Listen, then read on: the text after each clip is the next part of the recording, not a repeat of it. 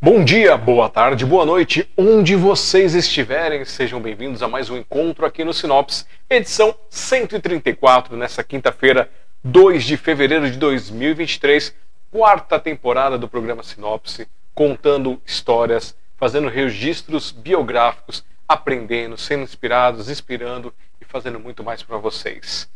Semana passada vocês viram que tivemos vários problemas técnicos, mas muitas coisas conseguiram ser sanadas. Hoje parece que está tudo filezinho. Eu espero que eu esteja com som, porque semana passada eu fiz todo o meu rap e eu estava sem som. Estou com som? Maravilha! E é, quem não me conhece, sou Alexandre Jazara, presidente da Sociedade Mundial dos Poetas, fundador da entidade, também fundador, apresentador e organizador do Café com Poesia, do projeto Sinopse, Publixe e do projeto Pílulas de Poesia. E aqui apresentando para vocês o Sinopse. Eu só inverti aqui as ordens, mas tá tudo bem. Vocês sabem que eu sou maluco mesmo, então fica de boa. É, quem quiser me conhecer um pouquinho mais, ó, alexandrejazara.com.br. Vocês vão ver minhas poesias, minhas músicas e tem acesso também para os meus livros Para que serve uma árvore, lançado em 2021 e no finalzinho de 2022, Noturno, Criaturas da Escuridão. Que eu falo mais tarde para vocês, junto com o projeto Publix também aqui da sociedade. Lembrando para todos vocês, por enquanto, não temos ainda nem patrocínio, nem verbas externas, então eu tiro momentos do meu tempo para poder vir trazer isso aqui para vocês. Então, se vocês puderem nos ajudar, podem entrar nos nossos links no smdp.com.br ou sociedademundialdospoetas.com.br. Lá é o nosso site, tem o um link para todas as nossas redes, todos os lugares. Se inscreva, curta, comenta, compartilhe. Todo aquele pacotão lá nosso. Cai também no Café com Poesia, que tem o um link lá para o cafécompoesia.com.br. Vocês conhecem também todo esse projeto, que é o nosso braço presencial, que ocorre regularmente é, no último sábado do mês. Estava acontecendo lá na Rans, mas como roubaram pela terceira vez os fios de lá e não tem previsão, pelo que pelo que estavam falando, não tem previsão de retorno. Então a gente está meio assim onde é que vai ser feito. Mas espero que vocês possam ajudar quem for de São Paulo capital. É, entre em contato com a ouvidoria do 156 para reclamar essa falta de proteção, essa falta de fio lá na biblioteca, que afinal não é só para nós do café, mas para todos que usam aquele espaço para fazer é, projetos, para fazer educação, para poder é, passear, para estudar e muito mais. Então vamos dar uma força para que eles logo recuperem lá a parte da biblioteca e coloquem mais segurança, porque infelizmente essas coisas têm acontecido muito aqui em São Paulo e a gente tem que tentar mudar isso. É, nosso projeto Publix, você pode vir aqui no ebook.smdp.com.br, pode baixar qualquer um dos e-books que estão lá disponíveis gratuitamente.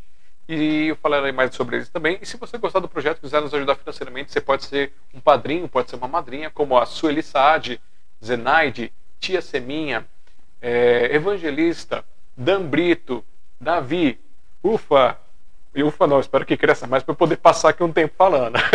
Beijo para vocês, muito obrigado por nos ajudarem, cada um nos ajuda um pouquinho, isso ajuda a gente ir tocando esses projetos também. Se você quiser também ajudar de qualquer forma, tem aqui o nosso Pix, pode mandar de um centavo a um milhão no contato.smdp.com.br.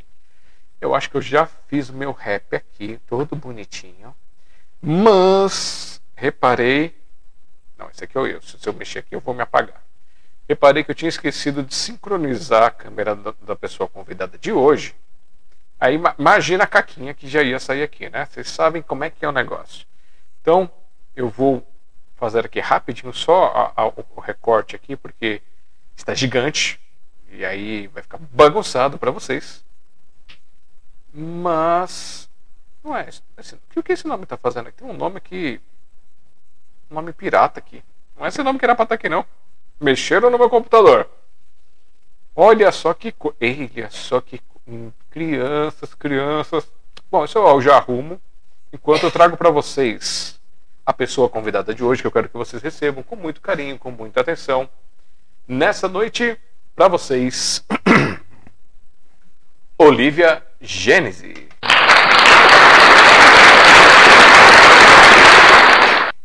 Boa noite, Olivia! Tudo bem com você? Boa noite, Alexandre. Estou aqui curtindo a sua apresentação, seu rap, e fazendo já as reflexões né, que a gente sempre faz sobre como é legal ter esses espaços para os artistas é, trocarem ideias, conhecerem o público, se aproximarem. E como é importante isso que você mantém, ser o programa 134, quer dizer, a, a resistência da arte, sempre se apresentando aí de maneiras diferentes e, e, e maneiras bonitas, inusitadas. Parabéns pelo seu programa, parabéns pela sociedade. Espero que ela continue, que você apresente milhares desses programas, porque aí o pessoal vai tendo acesso, vai maratonando o seu programa. E é isso, é isso, é, é divulgar, espalhar essa arte pelo mundo. Bom, obrigado aí pelas suas palavras, muito obrigado por abraçar o nosso projeto, por estar conosco nessa noite. E para a gente começar esquentando aqui um pouquinho, eu quero que você diga aí, em, em até três minutos, quem é Olivia Gênese.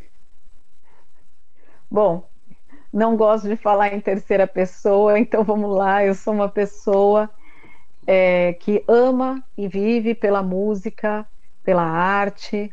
Sou musicista desde que me conheço por gente e procurei me cercar de tudo que é relacionado à música para poder continuar respirando e vivendo através dela. Sou uma pessoa que ama muito as pessoas, respeito muito as pessoas, a liberdade, as diferenças e o mundo, adoro o universo com toda a sua impermanência, com as coisas que se sucedem, com as maravilhas que a gente vive tanto no dia a dia como num grande projeto de vida.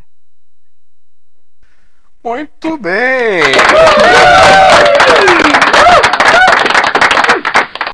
E para a gente começar, ela, ela já vem complicando aqui só na parte musical, hum, porque ela não colocou outras artes. E vocês sabem que eu sempre cavuco para achar outras artes aqui. Eu ponho meu chapéuzinho de explorador aqui e vamos juntos para descobrir quem são essas pessoas, que artes o que elas fazem, o que elas gostam, onde começou, onde, onde vai, onde vai terminar, se é que vai terminar, né? Então, vamos lá começar aqui. Você mandou para mim, das suas artes aqui, é, a música como cantor e instrumentista. E já na parte de instrumentista já foi piano, violão, guitarra, baixo, escaleta, acordeon. Então, vou te perguntar, o que veio primeiro, a cantora ou a instrumentista? A instrumentista. Eu comecei a tocar com cinco anos, eu lia já a partitura, e eu, eu, eu costumo dizer que eu me alfabetizei na música antes de me alfabetizar no português, porque realmente eu tive mais contato de leitura com as notinhas musicais antes de uh, ler né, a, a língua portuguesa. E aí comecei a tocar piano, comecei a, a me aprofundar nisso, fiz um, um, curso de piano erudito, e quando eu estava me formando no piano, eu comecei a cantar ópera, comecei a cantar, comecei pela ópera, comecei no canto erudito. Mas a minha paixão pelo jazz, pelo blues, pelo rock me fez abrir, expandir esse leque e aí comecei a cantar na noite, aí já, aí já tô com 18 anos. Que salto! Peraí, é. quantos anos você começou a ler a partitura? Com 5 eu comecei a estudar música. Nossa, mas assim, com foi, sete, eu comecei foi por... a tocar piano. Peraí, calma, calma, calma, peraí. Peraí, vamos com calma, senão eu me perco. Então, cinco anos de idade come começou a, a, ler partituras. Isso. E, que, e da onde veio isso? Você foi lá e um dia você começou a entender aquelas formiguinhas? Como é que foi essa história? Foi, foi muito interessante, porque eu estava numa escolinha que tinha aula de música, né? A, ou a professora também conhecia a música. E aí ela começou a trabalhar coisa musical com a gente, do ritmo, a flautinha. E ela tinha no livro dela de referência, da flautinha, as notas musicais. O nosso não tinha, porque a gente estava só ali aprendendo a colocar o dedo no, no lugar certo da flautinha. E eu acho que eu despertei esse interesse e ela foi me mostrando. E ela viu que eu entendi que eu comecei a desenvolver, ah, aqui ficou dó, aqui ficou ré, aqui ficou mi, daí associando com as notinhas que eu estava tocando, eu comecei a ler as partituras das musiquinhas que ela trazia para a gente tocar na aula.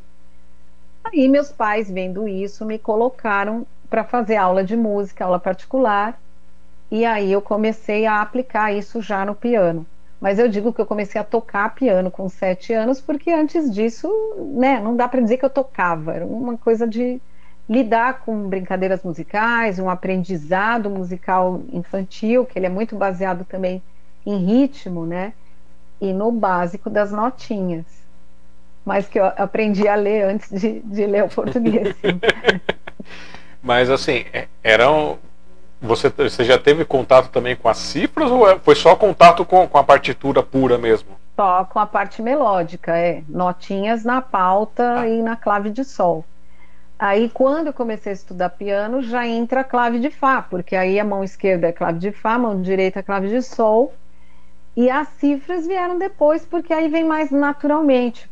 A, a parte de aprendizado de instrumento te dá uma base bem é, é, harmônica, melódica. E aí, quando você entra em contato com as cifras, é como se fosse simplificar a, a, leitura, né? A cifra ela simplifica muito a leitura. E quando você começou esse processo de migração, você teve algum preconceito contra as cifras porque elas serem mais simples? Ou para você foi uma coisa natural, uma coisa tranquila? Olha, eu vou te falar que essa palavra, ela meio que não existe no meu vocabulário. Eu não tenho preconceito com absolutamente nada. É eu acho divertidíssimo toda. Tanto é que, é, é, como eu me formei em piano, eu tinha 15 anos. E eu comecei a dar aula com 15 anos para iniciantes de piano. E essa coisa de lidar com o aluno, eu tenho comigo que é o seguinte: você tem que passar esse conhecimento. A maneira que você passa é você que tem que descobrir. A sua didática é algo muito particular. Didática é algo que a gente tem que desenvolver internamente. E aí vale tudo para você fazer a conexão com o seu aluno. Então, tudo que é facilitador é interessante. O que não quer dizer que você não vá aprender o que é mais difícil ou o que é mais trabalhoso.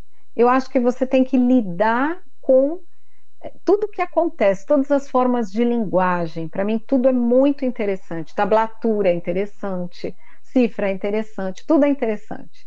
Aquelas partituras do Kohlreuter, do Hermeto Pascoal, é muito interessante também. É, as partituras da, da música contemporânea, pós-contemporânea, que são partituras que se baseiam nos sentimentos e nas emoções, eu acho tudo muito legal. Muito legal. Bom, então, então você provavelmente foi uma professora muito amada aí pelos alunos, com pouco, poucos alunos ficando tristes com você. Você não foi aquela professora severa. Não, eu nem, nem considero que fui, porque eu nunca mais parei de dar aula, eu ainda dou aula, ah. esporadicamente também.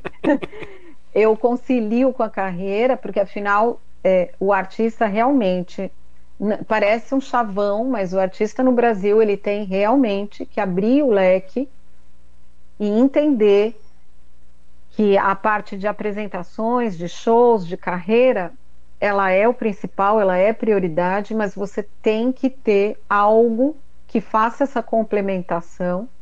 No meu caso, eu sou técnica de áudio, eu tenho um estúdio de produção, então eu faço toda a parte de captação, mixagem, edição, masterização, eu dou aulas, eu faço projetos de musicalização, eu faço produção musical para outros artistas. Então, por exemplo, você chega e fala: Olha, eu tenho uma música assim que eu imaginei musicar um poema meu. Então, eu te ajudo a harmonizar isso, transformar isso numa música efetivamente.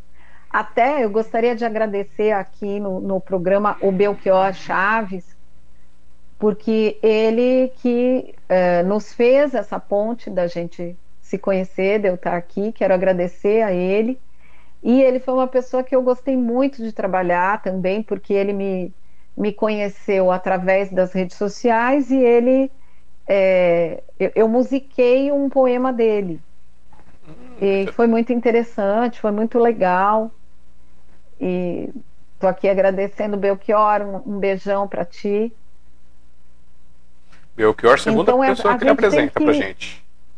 É, que legal. A gente tem que se adaptar. Então, nada para mim. É... Eu não tenho preconceito com nada, assim, principalmente é, é, de aprendizado. E estilo musical também, não tenho nada disso. Eu tenho gosto, como todo mundo tem gosto, né? Uhum. Tem coisa que eu gosto, coisa que eu não gosto, no meu particular de ouvir, mas um preconceito e um, uma, uma coisa de negar aquele estilo, achar que não é música e tal, eu não tenho nada disso. Não, não ah, vai dizer que na tua fase de adolescência você não teve as birrinhas de adolescente com estilo musical. Então, posso falar que eu não tive birra. É o que eu te falo, eu tive gosto. É que eu sempre fui muito eclética. Uhum. Então eu, eu, tinha essa formação de música erudita, tocava eu estava tocando Chopin e Bach, e à noite eu estava ouvindo Led Zeppelin, de Purple, e, e Sarah Vaughan, e Ella Fitzgerald, e Hermeto Pascoal, e de repente, quando você vê isso tudo, forma é, a sua bagagem, aquilo que você transita musicalmente, né? Então, eu gosto muito, eu dancei muito tempo, dança árabe, eu gosto muito de música árabe. Então, a, eu até cheguei a fazer um pouco de aula da língua árabe para pegar essa sonoridade e, e me e criar mais afinidade com a sonoridade, mas eu gosto muito da música oriental, da música indiana, daquelas milhares de, de, de microtons e adoro, adoro tudo isso que é diferente. Muito bom, olha só. Não, porque assim, eu, eu, confesso, não é com orgulho, mas eu confesso, tive, eu tive duas fases de rebeldinho musical. de um lado, de um lado do, do, do, da briga e do outro lado da briga, naquela época de anos 90. Então eu tive, tive aí, essa migração. Que você gostava? Como é que era essa briga? Inicialmente eu tinha as influências por causa do meu tio com questão de samba, essas coisas, né? Que ele escutava, só escutava isso. Então esse era o universo que eu tinha ainda mais por ter vindo de, de, um ambiente de é, assim de bem sub, bem periferia assim eu morava num cortiço com a minha mãe então era isso que você escutava mais? Era era isso sertanejo coisas assim. E aí quando vim vim conhecer mais esses parentes aí eles tinham essa influência então não saí muito desse universo né? Até até gostava de futebol naquela época apesar de não entender muito. E aí coisas aconteceram que me fizeram desgostar de futebol e que me fizeram desgostar também desse estilo musical. E ficar com uma raivinha de algumas coisas também, mas aí foram umas coisas mais hoje eu entendo que são coisas mais pessoais. Posteriormente, aí eu fui pro mundo do rock and roll e aí aí você vai pegando as drogas cada vez mais pesadas e mais leves. é, me, base, me baseei muito em Renato Russo para poder aprender a, a, cantar, a tocar essas coisas, né? Então, até para compor. E depois, com o tempo, né, quando nasceu o Café com Poesia lá em 2009, eu já estava um pouco mais aberto a entender isso, porque eu já frequentava os saraus, eu frequentava alguns lugares. E aí, não, como eu ia coordenar isso, eu tinha que estar com a mente aberta para tudo quanto é coisa que surgisse. E aí Sim. você vai evoluindo, aí você começa a evoluir, fazer de tudo. E... Tanto que no, na, na segunda-feira agora eu estive no programa do Vivi Pantera lá em Guarulhos, e aí eu resgatei do fundo do baú, nem sabia que tinha 10 anos já a composição, uma música meio samba da, que eu fiz sobre uma barata, uma história de uma barata. Paguei mico, Olha, cantei. Uma coisa meio Kafka, né? É.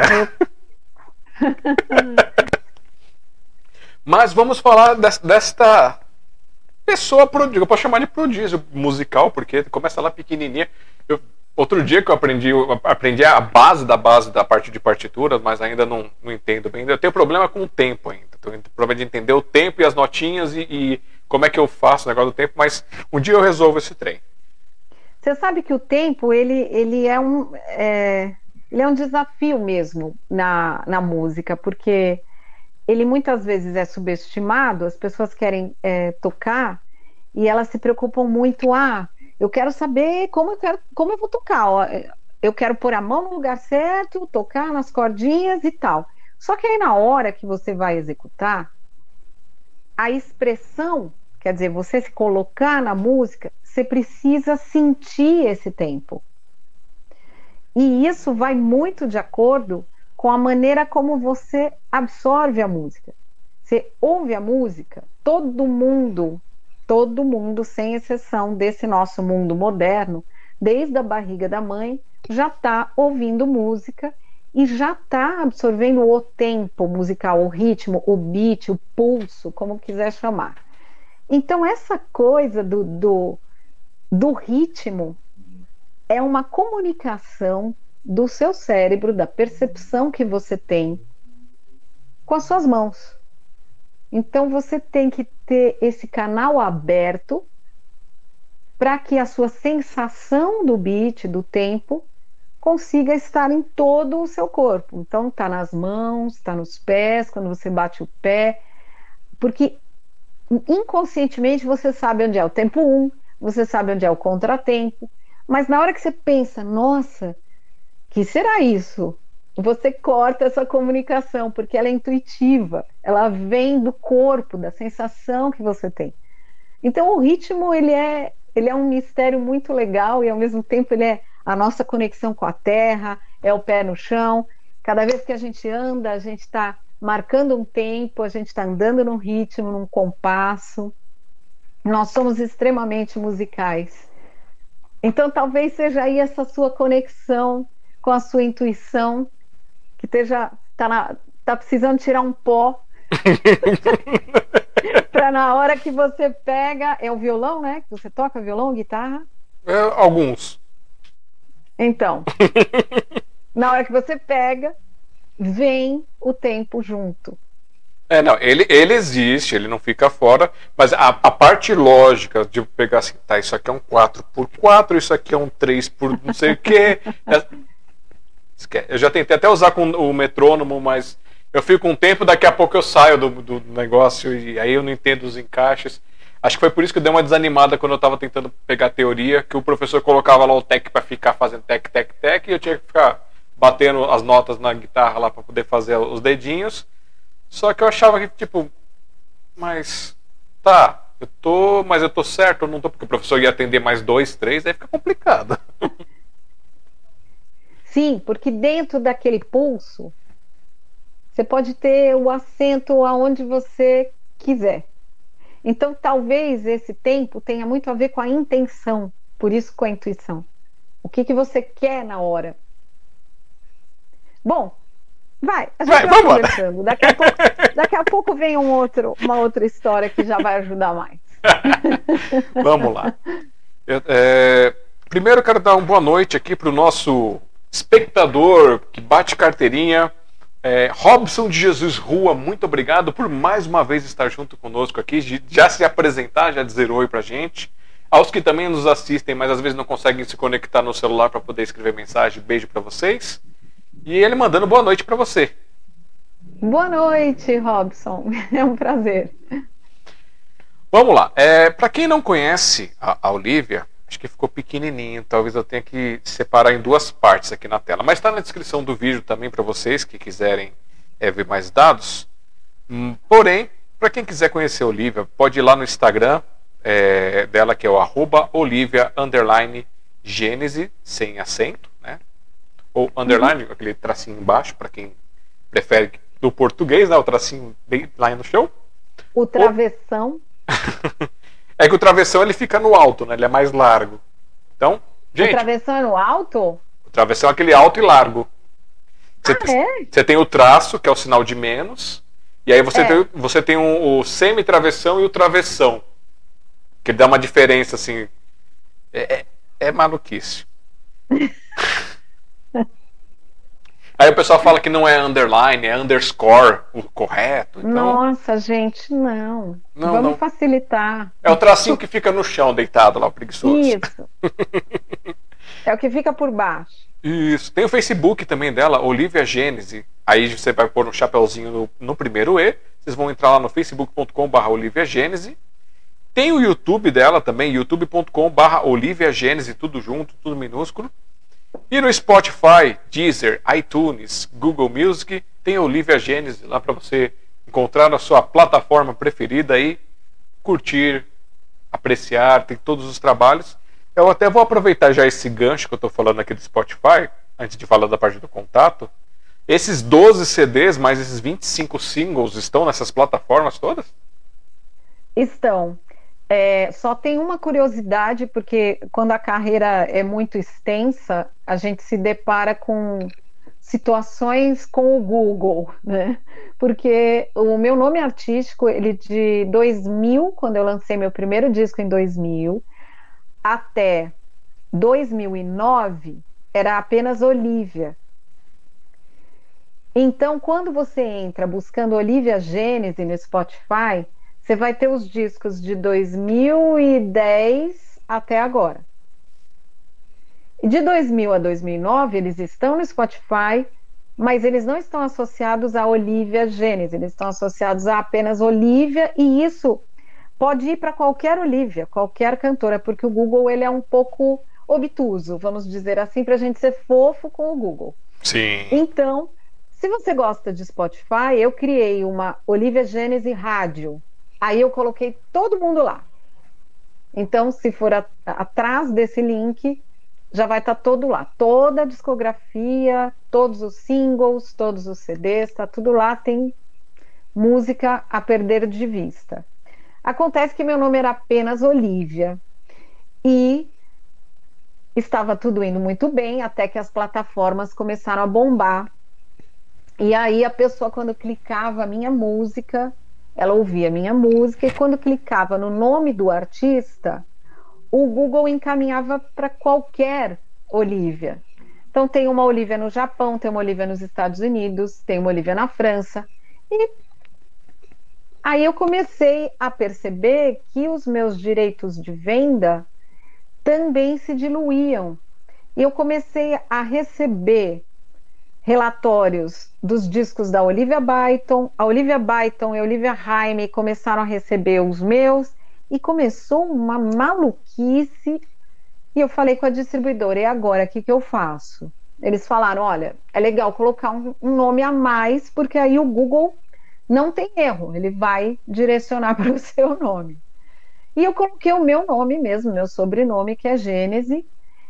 E aí eu falei, mas e esses discos, que são sete discos que eu lancei?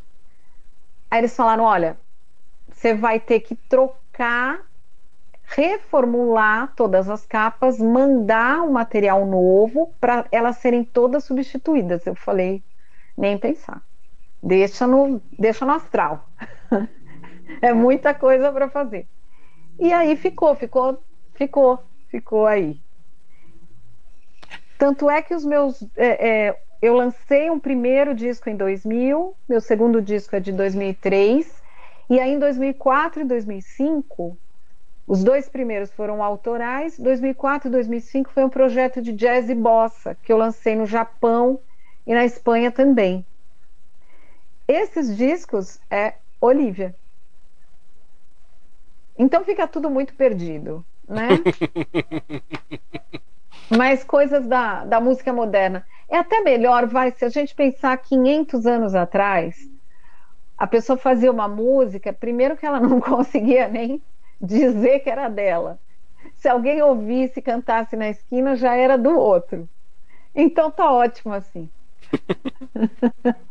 Mas no YouTube tá tudo, tá tudo organizadinho. Ou, não, ou eles não estão no YouTube, essas músicas? Tá tudo no YouTube. É, no meu canal do YouTube também tem tudo lá.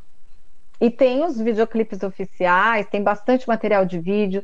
Tem um programa que eu faço semanalmente com um outro músico que se chama Flávio Lima. O programa é Fazendo Música. E a gente passa ali de 20 minutos a meia hora falando curiosidades da carreira, tocando o, o meu trabalho autoral, as minhas canções autorais desde 2000. Então tem bastante material aí para o pessoal se divertir. Bom, é, alguma dessas plataformas ou dessa distribuidora, eles têm algum tipo de é, links com, com, todas as músicas para você conseguir fazer aquilo? Você falou que você fez só no, no Spotify, tipo uma rádio com todas as músicas, mas é, você tem Fiz essa. no YouTube também. Ah, fez no YouTube? É porque eu estava tava vendo para um amigo outro dia, que estava pesquisando assim, ao acaso, não, não manjo, apesar de, de, de, de mexer com muita tecnologia, mas a gente tem coisas que a gente não, não manja mesmo. E aí Ninguém, per... né? Não tem como, porque cada dia tem 700 coisas novas, né? Mesmo pois que... é. Aí ele falou: ah, eu, preciso, eu quero colocar minhas músicas para poder distribuir nessas plataformas, como é que eu faço? Tal, tal, tal. Aí veio um outro cliente com um projeto de um aplicativo. Eu falei: ah, você precisa disso, disso, disso. Agora, para a parte musical, eu não sei. Aí eu fui pesquisar e eu achei uma plataforma chamada SoundCloud.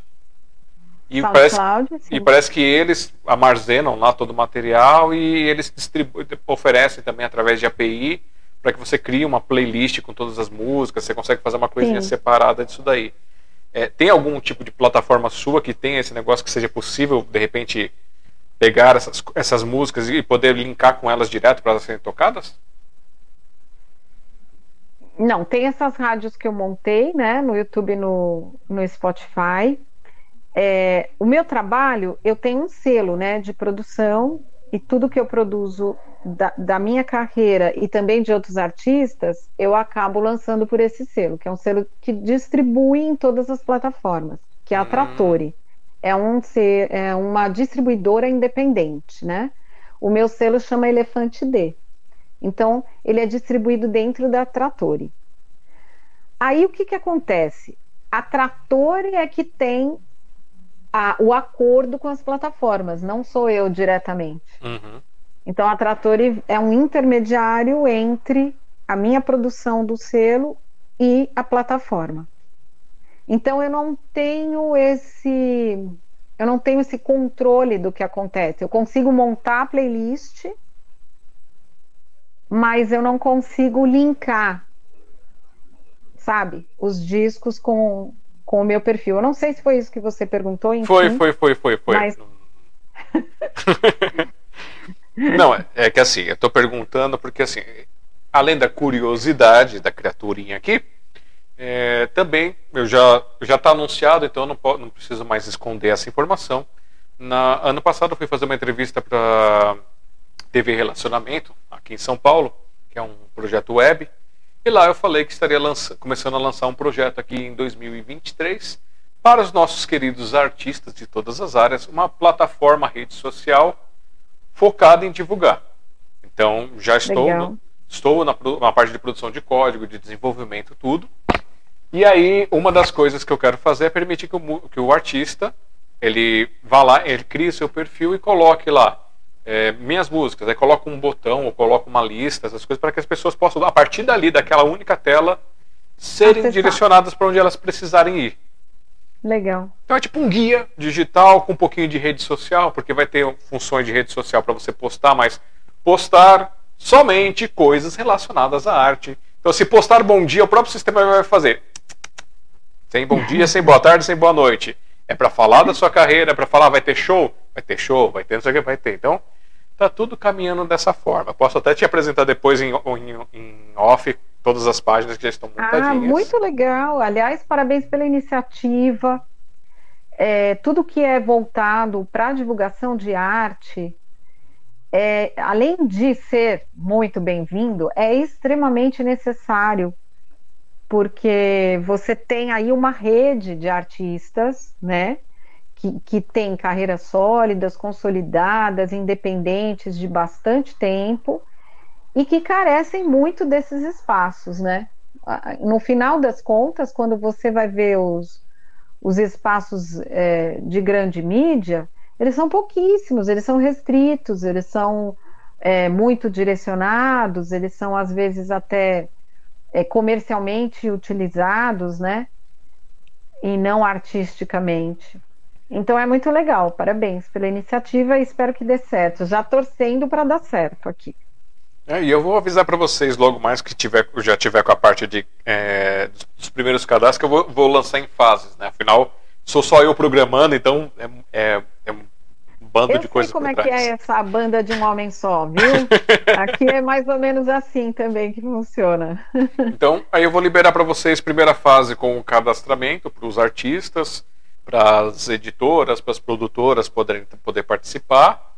É, como se, quando for editora, quando for produtora, a gente tá, estamos trabalhando aqui para ser uma taxa mensal pequenininha para contribuir com a plataforma e vamos ter espaços de publicidade, mas não aquela publicidade que pega os cookies do seu computador. Uma publicidade direcionada para o assunto da página. Então, se a tá. página estiver falando de um músico, a gente vai mostrar. A ideia é mostrar uma loja de música, mostrar é, é, alguma, alguma divulgação paga que tem ali para poder bancar a plataforma. A gente não quer fazer você ser o produto, a gente quer que fazer que o produto sejam bem definidos. Então, a gente já tem trabalhado nisso, numa coisa muito acessível para os empresários, numa coisa que concorre financeiramente com algumas coisas do Google que eles cobram. Então a gente está indo bem, bem direto nisso para fazer uma coisa é, que todo mundo possa conseguir. Então, a pessoa da periferia, o cara que tem uma mega produtora, todos podem estar ali convivendo naquela plataforma e divulgando, como a gente tem feito aqui com o Sinopse, como temos feito com o Café e com muitos outros projetos nossos também. Então, vamos desenvolver. Mas agora eu fiquei curioso, porque assim, eu vou, vou ser sincero, eu peguei, eu peguei lá só a parte do, do nome artístico, coloquei lá, eu dei uma lida no nome, mas eu só passei batido e não percebi que, so, que um dos seus sobrenomes era Gênese.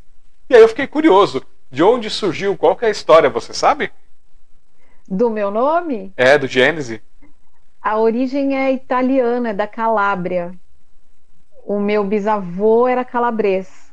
Ele era o Domingos Gênese. e aí eu acredito que é lógico que é, a origem é bíblica, sem dúvida, né? Por causa da, da, da Gênesis da Bíblia, né? E com certeza é, veio daí. Mas é um, é um nome, não é muito comum realmente. E o acento circunflexo, eu tive a, eu, eu tive a liberdade de colocar, porque senão as pessoas não conseguem pronunciar, né? Fica genese, genesi, aí vira genesi, aí me perguntam se eu sou parente do Marcelo Genesi. Então, para não, não, não dar esse tipo de, de confusão, eu já coloquei aquele circunflexo de uma maneira bem é, é, tranquila, sem nenhum comprometimento com o nome. Mas o acento eu acho que é tipo, é, como tem Gênova, que, que é a, a, a mesma a gramática é semelhante, assim. Mas é italiana, calabresa. Maravilha. Ó, só para não, não perder o foco, porque eu já tinha esquecido, o esquilinho passou correndo já ia esquecendo. A partir da continuidade aqui dos contatos. Quem quiser fazer o contato, conhecer os trabalhos da Olivia, pode também ir lá no site dela, www.oliviagenese.com.br e aí vocês conseguem acessar, lembrando está na descrição aqui para vocês conhecerem, e aí tem a porta de entrada para o universo da Olivia, com seus links, com seus trabalhos. E quem quiser tem chamar. Agenda também. Para quem só. tem preguiça de rede social, a agenda está no site. Então aproveitem lá para ver a agenda dela também. Não precisa ficar logando em um monte de lugar. E aí é bom que já traz também visualização para o artista, já dá uma divulgada. Pega o link dela também, espalhe em todas as redes aí. Não, ó, em vez de você pensou em falar mal de alguém, pensou em brigar com alguém, pega um link de um artista e divulga. Digo, digo é. que vai ser muito melhor. Você vai dormir mais tranquilo, não vai ter insônia, vai ser bem mais gostoso. E quem quiser chamá-la para para trabalhos, para projetos e muito mais, até outros detalhes, quiserem saber sobre a parte da professora, do selo, vocês vão entrar em contato no WhatsApp 5511 957 461 234. É isso, passamos todos os contatos. Passamos. Então vamos lá, vamos começar Perfeito. com. Vamos começar então a jornada. Vamos voltar à nossa jornada aqui também. Você teria como dar uma palhinha pra gente aqui, trazer alguma coisa, a capela, violão, sei lá? Olha, vamos lá. Deixa eu ver aqui o que, que eu posso fazer para não ficar de costas para vocês. Uh, tem um. Não, o piano está desligado. É fogo, né? Ligar piano, né? Eu tive piano acústico, mas no momento estou apenas com elétrico. Então vamos de violão, né?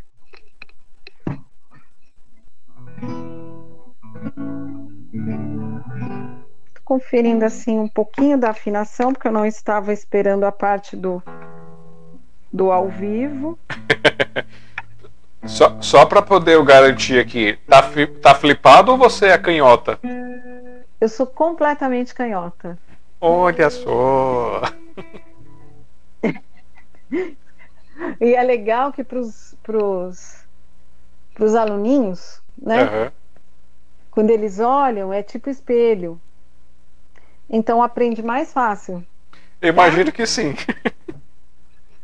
O pessoal destro é, é muito louco, né? Porque tem uns puritanos dentro da música, viu, gente? Não pense que todo músico, porque é músico, é, é legal, é sussa, não é bem ah. assim. Tem uns músicos raiz sussa, tipo eu, assim, que é bem sussa. Mas tem uns que eu vou te contar uma coisa.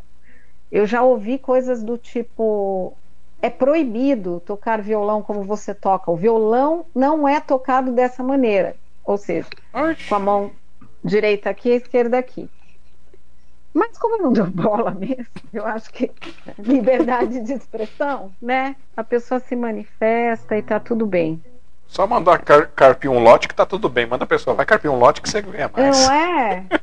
Nossa, vai, fica mais tranquilão. Deixa eu ver, o que, que eu vou tocar aí pra ti? O que, que você quer ouvir? Hum. Eu quero algo autoral. Algo autoral ou que, ou que de repente vira na tua alma.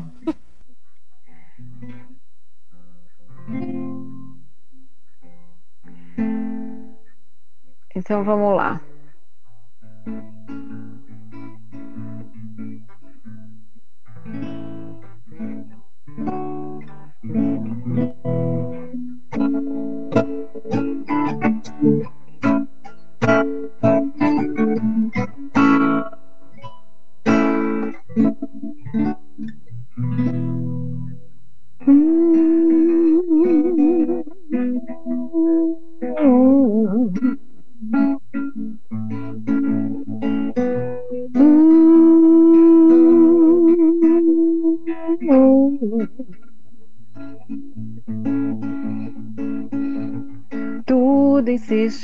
Desmoronar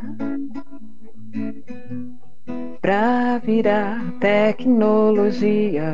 Tudo insiste em desmoronar pra virar tecnologia. A luz do dia, a noite, a brisa, a cor das águas, o som das matas. Um dia vão estar na memória eletrônica.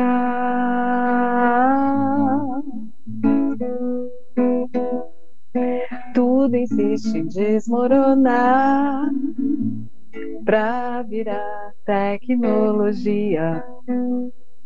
Tudo insiste em desmoronar pra virar tecnologia. Meu sorriso, sua lembrança, nossa saudade, a liberdade, um dia vão estar nos descansos de tela. Abra os olhos, os ouvidos e desdobre os cotovelos. Ainda há o que fazer. E mesmo que não se consiga, já vale o tempo dessa vida, já vale o tempo dessa vida. Tudo insiste em desmoronar.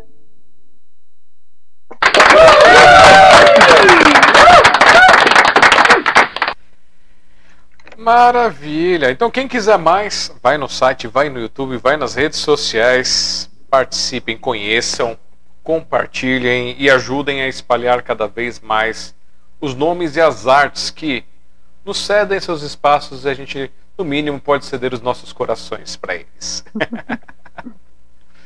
Mas, agora sim, você coloca aqui que você começou sua discografia em 2000. 2000. Certo. Essa discografia de 2000 que você começou, é, foram com composições próprias ou foram é, revisões, composições próprias? Tá. Tudo, tudo autoral. O primeiro disco eu lancei pela gravadora Trama, na época era uma gravadora que estava iniciando E eles me contrataram para participar de um selo lá da gravadora de, de lançamentos de compositor. E eu entrei com o disco Olivia em 2000. Certo. E essas músicas foram feitas exclusivamente para poder fazer essa gravação ou elas foram pinçadas de outras composições? Não, eu estava montando o, uma pré-produção desse primeiro disco. E aí, como a gravadora estava sendo. É, eles estavam montando a gravadora, chamando pessoas de outras gravadoras já conhecidas, Warner, Universal, juntaram Sony, um pessoal de várias gravadoras e, e montaram essa gravadora Trama, é, com um nome bem sugestivo até, enfim. É, eu fiquei um ano nessa gravadora, eu lancei um disco, meu primeiro disco, e ele já estava em pré-produção. Então, quando eles ouviram, o disco estava meio que quase pronto, tava, faltava entrar no estúdio para gravar. Tanto é que quando eu assinei com eles, uma das minhas, talvez a única, né, é, o meu único pedido como cláusula contratual foi que eu fizesse também a produção musical porque eu tinha receio é, que alguém entrasse como produtor e descaracterizasse as músicas ou a maneira que eu queria que elas fossem apresentadas. Então eu sempre tive essa preocupação. Uhum. E nesse primeiro CD, quantas composições entraram nele? Doze, doze músicas. E você começou a ter essa visão de fazer uma gravação, de, de, de querer compor essas coisas? Quando começou a sua primeira composição, seus primeiros passos na área da composição, da criação musical? Olha, antes de começar a compor, eu, eu cantei um bom tempo na noite paulistana, fazia assim, São Paulo e interior, capital interior. É, Noite Paulista, né? Eu tinha um quarteto que tocava jazz. Então eu fazia aquele jazz tra tradicional e blues. E eu comecei a compor as minhas músicas em 96, 95. Então elas meio que já foram saindo com uma cara daqueles, daquele momento e a gente tinha uma outra abordagem em relação à música, né? Hoje em dia a música ela não precisa estar tá dentro de um contexto de um disco. Você não está contando uma história porque a pessoa não ouve linearmente, né? Ela não pega o disco e põe para tocar e ouve como a gente fazia há, sei lá, 30 anos atrás. A pessoa baixa aquele MP3 e de repente ela ouve um minuto e tá bom já para ela. então, eu cheguei a ter música no meu segundo disco de nove minutos, com um solo de guitarra de quatro minutos. Então, assim, é uma coisa que hoje em dia, vai, o pessoal acho que consideraria a música experimental, né? Nem considera a música. Mas eu até acho que o meu som é meio pop, num sentido de ser acessível, é, palatável, é, dançante, até nesse aspecto de gostosinho de ouvir. e mistura muitos estilos e tal. Mas respondendo a sua pergunta, que às vezes eu vou divagando muito, é, foi mais ou menos isso. Elas, as músicas surgem como um momento, e aí a gente junta aquelas músicas e pensa num disco com aquela cara. Coisa que hoje em dia não, não existe mais, né? Sim, existe o. É, eu em 2004 para 2005, 2004, eu gravei o, o, meu primeiro e único CD com 10 músicas, mas pensando justamente nisso. A, o desenho da capa tinha um significado que eu fiz, todo é, aquele não é? desenho. É? Não tinha isso? Você Era todo... tinha uma preocupação com Nossa. que a pessoa tá. Todo tá um sentindo, carinho. Né? é, é. E aí, aí tinha a ideia das músicas, porque elas começavam, elas começavam e terminavam, criando um ciclo, né? Começava de uma forma, é, aquela música mais pop, mais romântica, e, ia mudando, crescendo, modificando, até voltar, começar a voltar para aquele ciclo e terminar com uma coisa também calma e tranquila para fazer uma abertura. Eu via como um É, ciclo. você tinha uma sensação de estar contando uma história, né? O Sim. disco ele tinha essa essa coisa, é, é, uma, é um lance muito legal que a gente perdeu, que a gente não tem mais agora. A gente tem agora músicas. Sim. Por isso que é tão interessante lançar single hoje em dia, em vez de lançar disco. No máximo um EP que você está lançando ali três músicas, quatro músicas. É bem mais interessante. É, eu, eu, eu ainda acho que as pessoas, no geral, mesmo mais antigamente, tinham. é, primeiro, antes, não tinham acessibilidade financeira, porque era difícil você comprar as coisas, tudo, ficava muito caro. Mas depois que ficou facilitado com MP3 e tudo, eu vi muito poucas pessoas fazerem a viagem de pegar assim: ah, eu gosto de tal artista, então eu vou ir atrás de tudo que tem dele para eu poder ouvir música por música, mesmo que eu não goste, eu vou ouvir do começo ao fim aquele álbum inteiro para poder ver qual que é aquela história, para ver o que, que eu gosto, o que, que eu não gosto do artista, para não virar o artista de uma música só. Eu sempre fiz isso com vários artistas, essas coisas.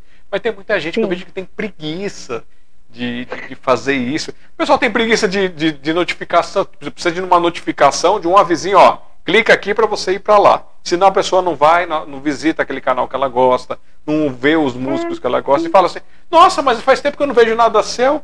É claro, se você quiser notificação minha, você não vai ver nada mesmo.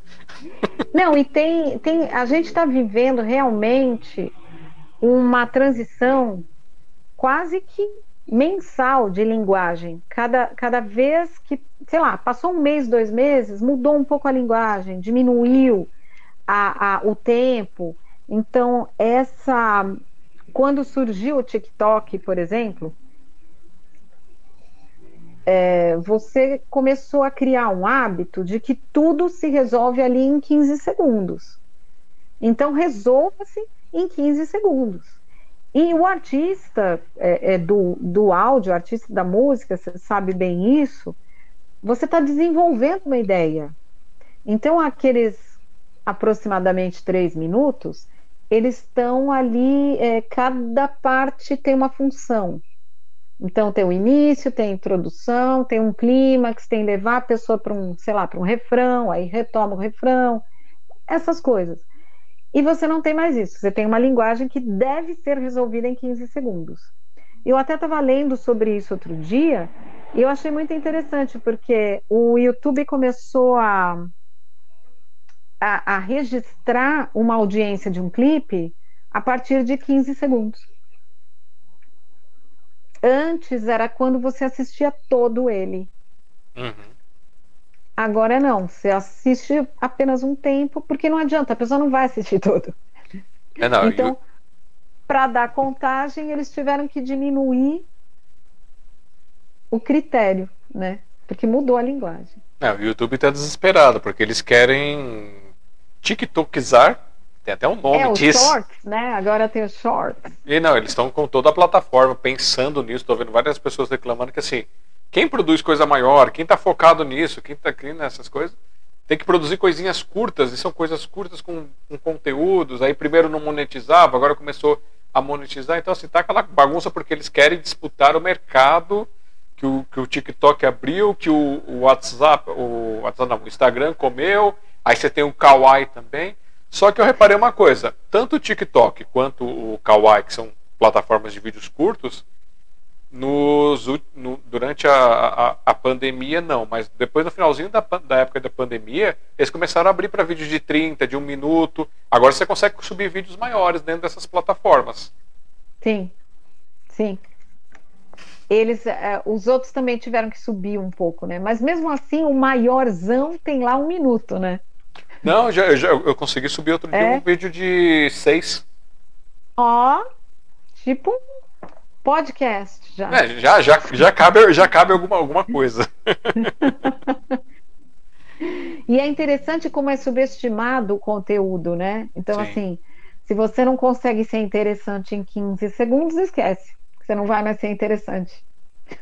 Pois é, isso é, isso é uma infelicidade dos tempos atuais, mas eu acho que não- também não dura muito porque o pessoal acaba enjoando de ter muita, muita informação Acho que sim. Acho que vai chegar uma estagnação mental. A cabeça vai dar um pino e a galera vai falar: não, não, por favor, corta a luz elétrica, vamos voltar a acender vela e fogareiro, camping, luau, violão. Nossa, luau. A long, long time ago. é. Mas, Mas vamos... sempre tem os movimentos contrários, né? O, o interessante é isso. E, e, também eu acho que a gente não pode ser purista, tem que curtir. Ah, é 15 segundos? Então vamos lá, vamos entender o que, que é esses 15 segundos, vamos adaptar, vamos buscar essa linguagem também, essa comunicação. Você que é um cara da comunicação deve ficar também bem ligado nisso, né? A gente não pode. Ah, não, isso eu não faço. Não tem isso, cara. Faz.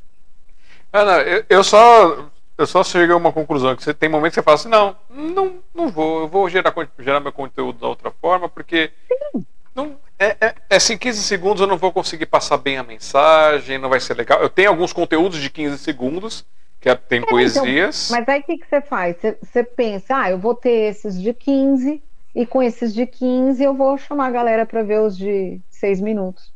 É, que é um problema dessas plataformas de vídeos curtos que eles não ligam o você de uma forma fácil para você chegar no para a pessoa assistir aqueles outros vídeos maiores. É uma um dos probleminhas. Mas a gente não está para falar de probleminha de plataforma. A gente está querendo saber quando surgiu e qual o nome do segundo disco de Olivia. Meu segundo disco foi o Perto, em 2003. Então eu saí da gravadora em 2001, entrei em 98, saí em 2001 e apenas com um disco pela gravadora. E em 2003 eu lancei meu segundo disco com 15 músicas. Entupi o, o, a bolachinha, o CDzinho com 15 músicas. Não tinha nem mais 10 segundos de espaço livre no CD. E Também o, autoral. e o que, o que contava o perto? o Perto, ele foi é, é, sabe aquele o primeiro disco é assim, gente, oi, eu sou Olivia, tá? Então, olha, essa aqui é, é a minha vitrine. O segundo, ele já pode falar assim, ah, olha, agora você pode conhecer também o que eu penso, a minha alma, dar uma mergulhada, aprofundar um pouco mais. Então, ele é denso. Os temas dele são mais densos, são mais intensos. Ele é um, um lado B. Se a gente considerar que o primeiro disco é um lado A, o segundo é um lado B. São os dois lados da moeda, vai. É, porque a gente tem muita gente que não vai entender essa referência de lado A, lado B. Infelizmente. É, tem uma. É, é, é uma expressão, né? Que quando você diz lado B, é o lado que fica por trás, é o obscuro é o que não, não está à mostra. Vamos pensar assim, vai. É. Então vai ter o lado, eu não tenho o Darth Vader, não, isso também é velho. Ah, deixa para lá. O lado visível e o lado oculto. Sombra, pronto. Isso. Todos temos a, a luz e a sombra e todos precisamos das duas e desse equilíbrio para viver. Então imagina que a luz é a parte que todo mundo vê, é o sorrisão lá tal. As sombras são as suas sessões de terapia e aí já dá para entender perfeitamente. Sessões de terapia que podem ajudar você a tirar o noturno, criaturas Exato. da escuridão. da sua sombra. Bom, é, quer tocar uma música, é, um pedacinho de uma música desse segundo disco pra gente? Eu não sei se você tocou Sim. do primeiro disco também, porque aí a gente tá. Eu, eu faço ah, umas bagunças. Esse, é, a tecnologia é do Melodias de Sol em Pleno Azul, que eu lancei em 2013. Aí eu já era Olivia Gênese, né? Ah, então vamos, vamos fazer um mixzinho. Você, você toca do primeiro e toca do segundo, uma só para o pessoal ter um gostinho. Ah, alguma coisa do primeiro, alguma coisa do segundo. Tá. Deixa eu ver o que eu vou tocar do primeiro. Fala o nome da, da composição, por favor. Manhã de Vento.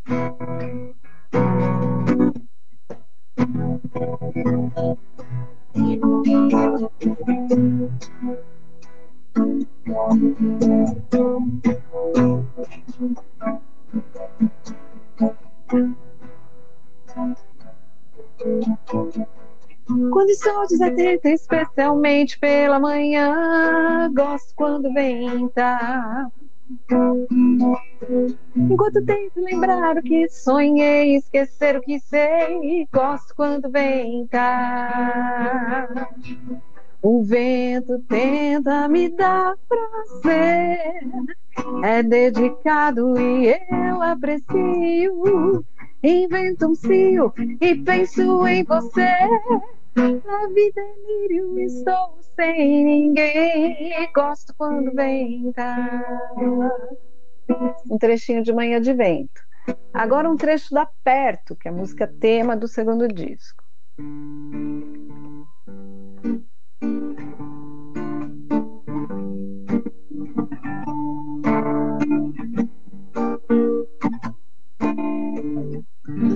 Olho pra fora e não te quero.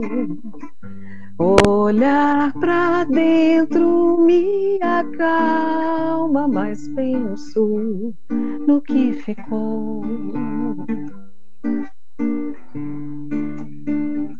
Não é por saudade mais é só pela minha paz que eu preciso de você para resolver, para resolver. Sobrou um caco de amor que corta a carne e a dor me traz a fome que eu não quero ter. Sobrou um caco de amor que corta a carne e a dor me traz a fome que eu não quero ter.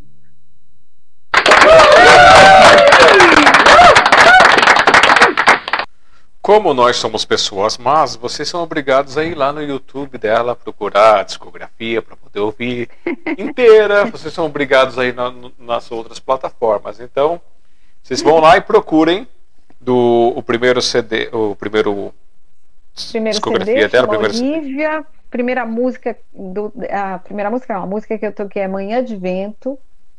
Certo. E o segundo, o segundo CD? CD chama Perto e eu toquei um trecho da música Perto. Então, olha só. Então, já, já temos aí dois, duas curiosidades para vocês continuarem aí curtindo depois que acabar. É, Olivia, tu não sabe o que aconteceu.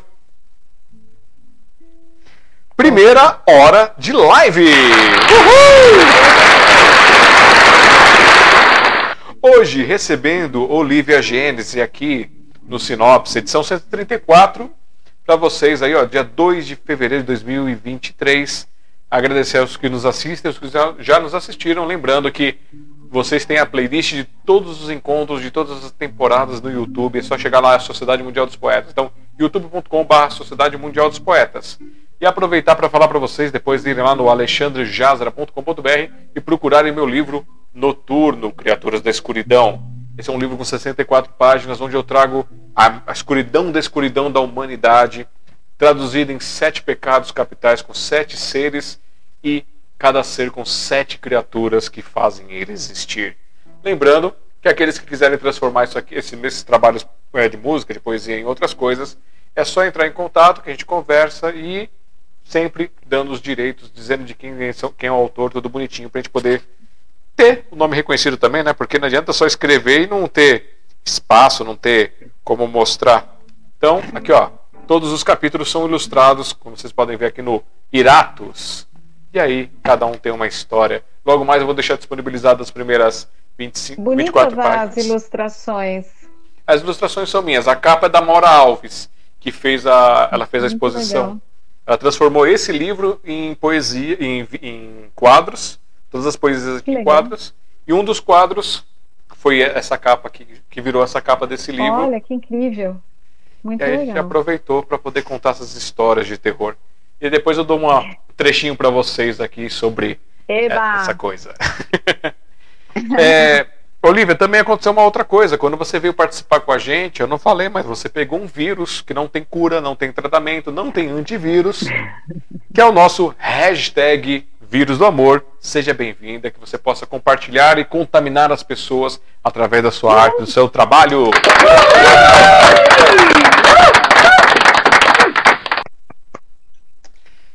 E nessa viagem por Olivia, estamos aqui Vamos falar do terceiro álbum, nome, ano e número de composições. Então vamos lá, vamos falar do terceiro e do quarto, porque eles são um projeto chamado Jazzy Stuff. O que, que é isso? Bom, é, eu comecei a minha carreira cantando jazz e blues na noite. E eu tenho muita afinidade com esses estilos, eu gosto muito. E aí as pessoas falavam: ah, tá, você canta suas músicas, mas pô, canta alguma música conhecida, canta alguma música conhecida para a gente ver como é que é a sua voz. As pessoas têm. É... Eu não critico, eu acho isso interessante, mas o, o desconhecido ele causa estranheza, né? E tem gente que não gosta de ser cutucado, que as pessoas gostam muito daquele lugar comum, daquele lugar de conforto. Então a pessoa fala: Ah, eu queria ouvir você cantando uma música que já existe. né? E eu acabei fazendo esse projeto, trazendo aí é, um repertório bem extenso de tudo que eu curtia de rock, de jazz, de música brasileira, eu transformei no projeto Jazzy Stuff. O primeiro disco foi de 2004, ele era apenas voz e guitarra, convidei um guitarrista, e o de 2005 era voz, piano e baixo, convidei um pianista e um baixista, porque as gravações eram feitas ao vivo. Então foram discos gravados ao vivo, com canções consagradas, tem desde, sei lá, é, Beatles até Vinícius de Moraes. Então, uma galera lá. Esse de si, passando por é, o jazz antigo, tradicional. É, e é aquela a pegada de cantar o que eu cantava na noite, né? Tipo.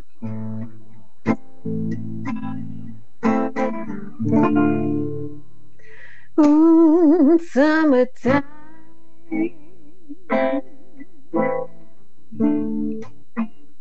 And the living is easy.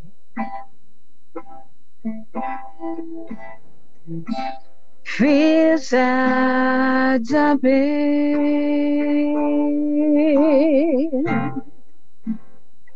and the cotton is high.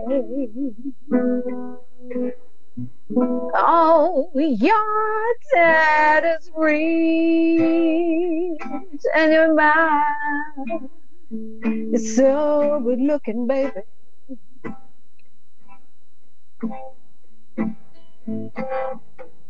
So little baby, don't you cry.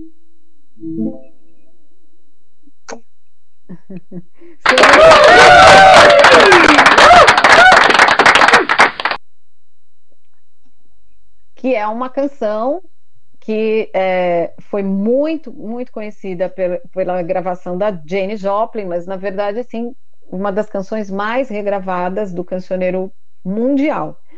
Ela é de uma ópera do Gershwin, do George Gershwin, ela era a área de uma ópera que contava a história dos negros americanos nos campos de colheita de algodão.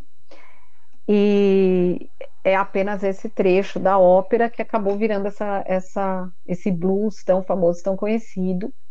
E para mim é uma canção muito icônica, porque foi a primeira canção que eu apresentei ao vivo com a banda no meu primeiro show com 18 anos. Então, eu amo essa música. Por isso que eu cantei. A ideia não era cantar músicas que não fossem minhas, né? Porque afinal é um espaço aberto para apresentação do músico. Mas como ela tem todo esse esse significado. Sim, no primeiro show ainda, fazendo parte dessa, desse momento. então, assim, vamos só para a gente fechar os pontos aqui, é, quantos, quantas composições foram cada um dos discos, 2004 e 2005? Ah, 2004, o CD 2x2 teve 15 músicas e 2005 o CD 12 teve 12 músicas. E esse CD de 2004 é interessante porque uma gravadora do Japão gostou muito e licenciou o CD para ser lançado lá. Então ele saiu no Japão com outra capa e saiu com um bônus track que não tinha no CD é, do Brasil, que é exatamente o Summertime. O Ó, bônus track. Me diga uma coisa. É... Como é que foi é, esse momento da sua primeira apresentação? Conta pra gente como é que é, essa memória está no, no, na, na, sua alma, no seu coração.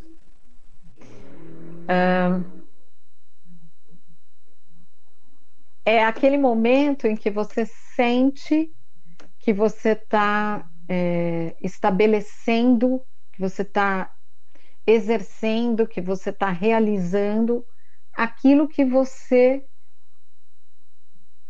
intui, que você sente, que você acha que é o que você veio fazer aqui.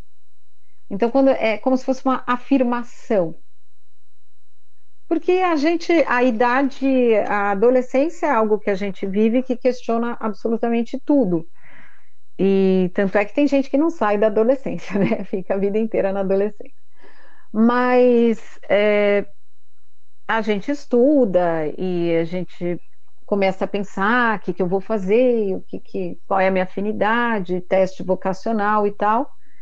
Eu sempre tive essa certeza da música em mim, mas quando a gente sobe no palco a primeira vez e, e estipula aquela formação de banda em que você é uma figura de frente, a banda está atrás, que é uma coisa que tem, um, tem todo um significado, e você está passando a mensagem, você é o instrumento pelo qual a música está passando.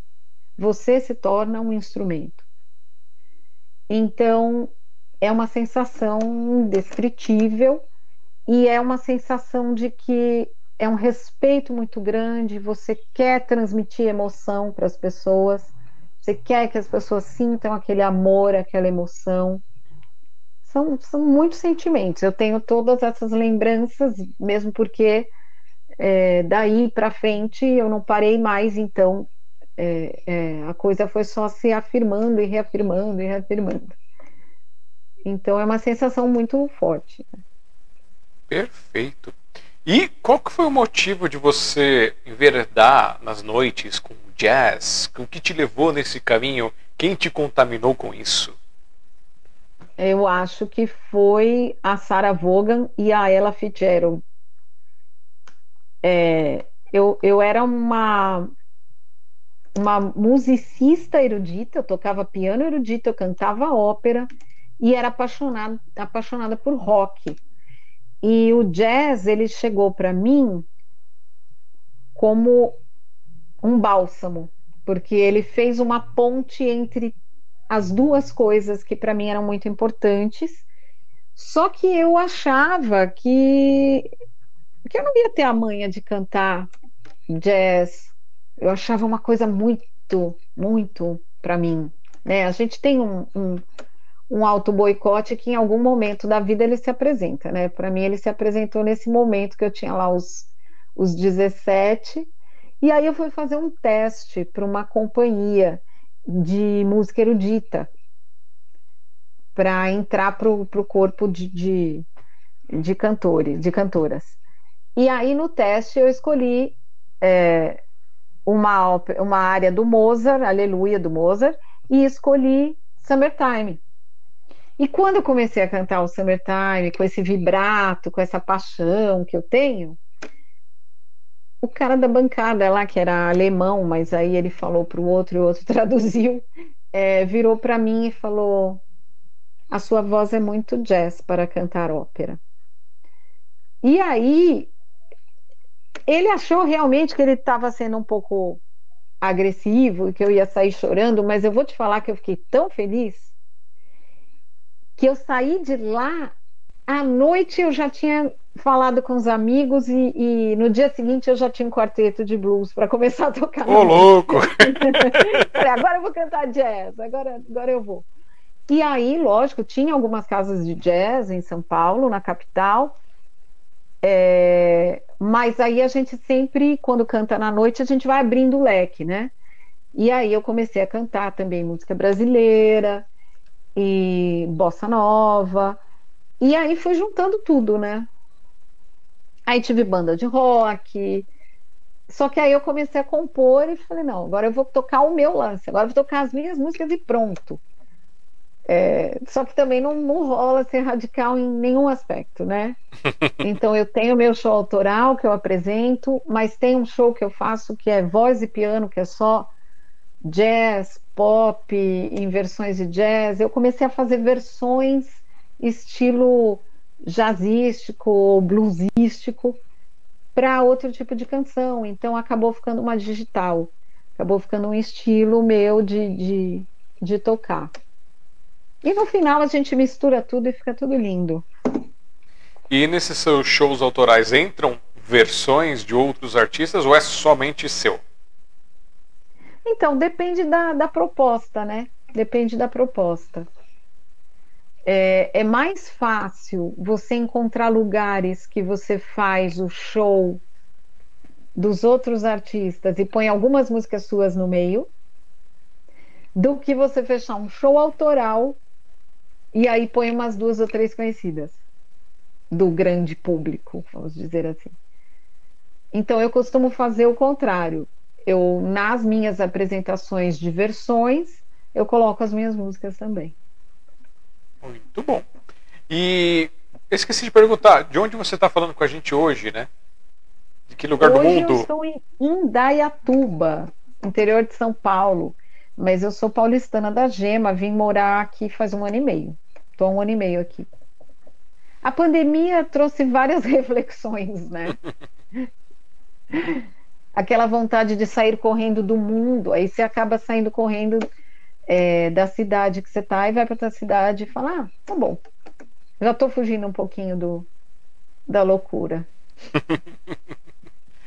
Falando em loucura, já que você falou algumas vezes sobre a parte de ópera, é, se eu estiver uhum. errado, você me corrija, mas é, ópera, para mim, ela é muito, tem uma, uma raiz muito próxima do teatro, certo? Certo, sim. E você teve é, contato, experiências com a parte teatral, não só na, na parte de ópera, mas com outros formatos, com outras coisas? Tem vontade de ter ou já fez algum outro tipo de trabalho em backstage? Já, já fiz. Eu, eu fiz algumas trilhas de peça de teatro. Uh, algumas, inclusive, eram ao vivo, outras eu produzia a trilha e aí a trilha entrava é, em off, né? Mas fiz ao vivo, fiz musical. Eu gosto muito de todas essas linguagens. Mas você, você interpreta, você entra ali e mostra um personagem também? Entro e mostro um personagem, caso necessário. Mas não sou atriz, tá? Porque tem, tem, é muito interessante. Tem o cantor que atua e o ator que canta. E são figuras completamente diferentes. O cantor que atua ele é sempre um cantor, ele sempre vai ter aquela conexão primordial com a música. Então, a mente dele, o coração, vão estar sempre transitando musicalmente naquele espaço. Agora, o ator que canta, normalmente ele está dentro de um personagem e esse personagem canta. Então, aí você vai ter uns layers, você vai ter umas camadas entre a emoção real dele e o resultado do que ele está fazendo. Eu não sei se eu estou sendo clara, estou filosofando demais, mas enfim. não. E por essa experiência, essa proximidade que você teve, você já teve algum tipo de insight de você, ah, eu gostaria de escrever uma peça para falar sobre isso? É, ou Sim. fugindo totalmente, tipo, não, não vou pôr música, só quero fazer uma coisa mais dramática, mais engraçada, ou não, quero fazer uma coisa mais musical, como é que é isso? Eu, eu escrevi uma peça, escrevi um monólogo, chama O Minueto da Boneca, que é o nome de uma flor, de um, um nome de um, um tipo de uma tulipa. E eu montei essa peça imaginando que a atriz está num tecido, fazendo é, acrobacias de tecido, enquanto ela dá o texto, e tem uma trilha ao vivo executando, é, é, que na verdade é o, o, alter ego dela, lá o, o inconsciente dela, que, que é essa figura do músico que está na cena, e são só essas duas figuras na peça. E essa peça já entrou em ensaio algumas vezes, mas ela não estreou, ela ainda está em off total, ainda não estreou. Mas eu gosto muito desse mundo do teatro e, eu gosto da parte de cenário, gosto da parte de trilha, lógico, gosto da, da, da parte textual, eu gosto de tudo, gosto muito de teatro.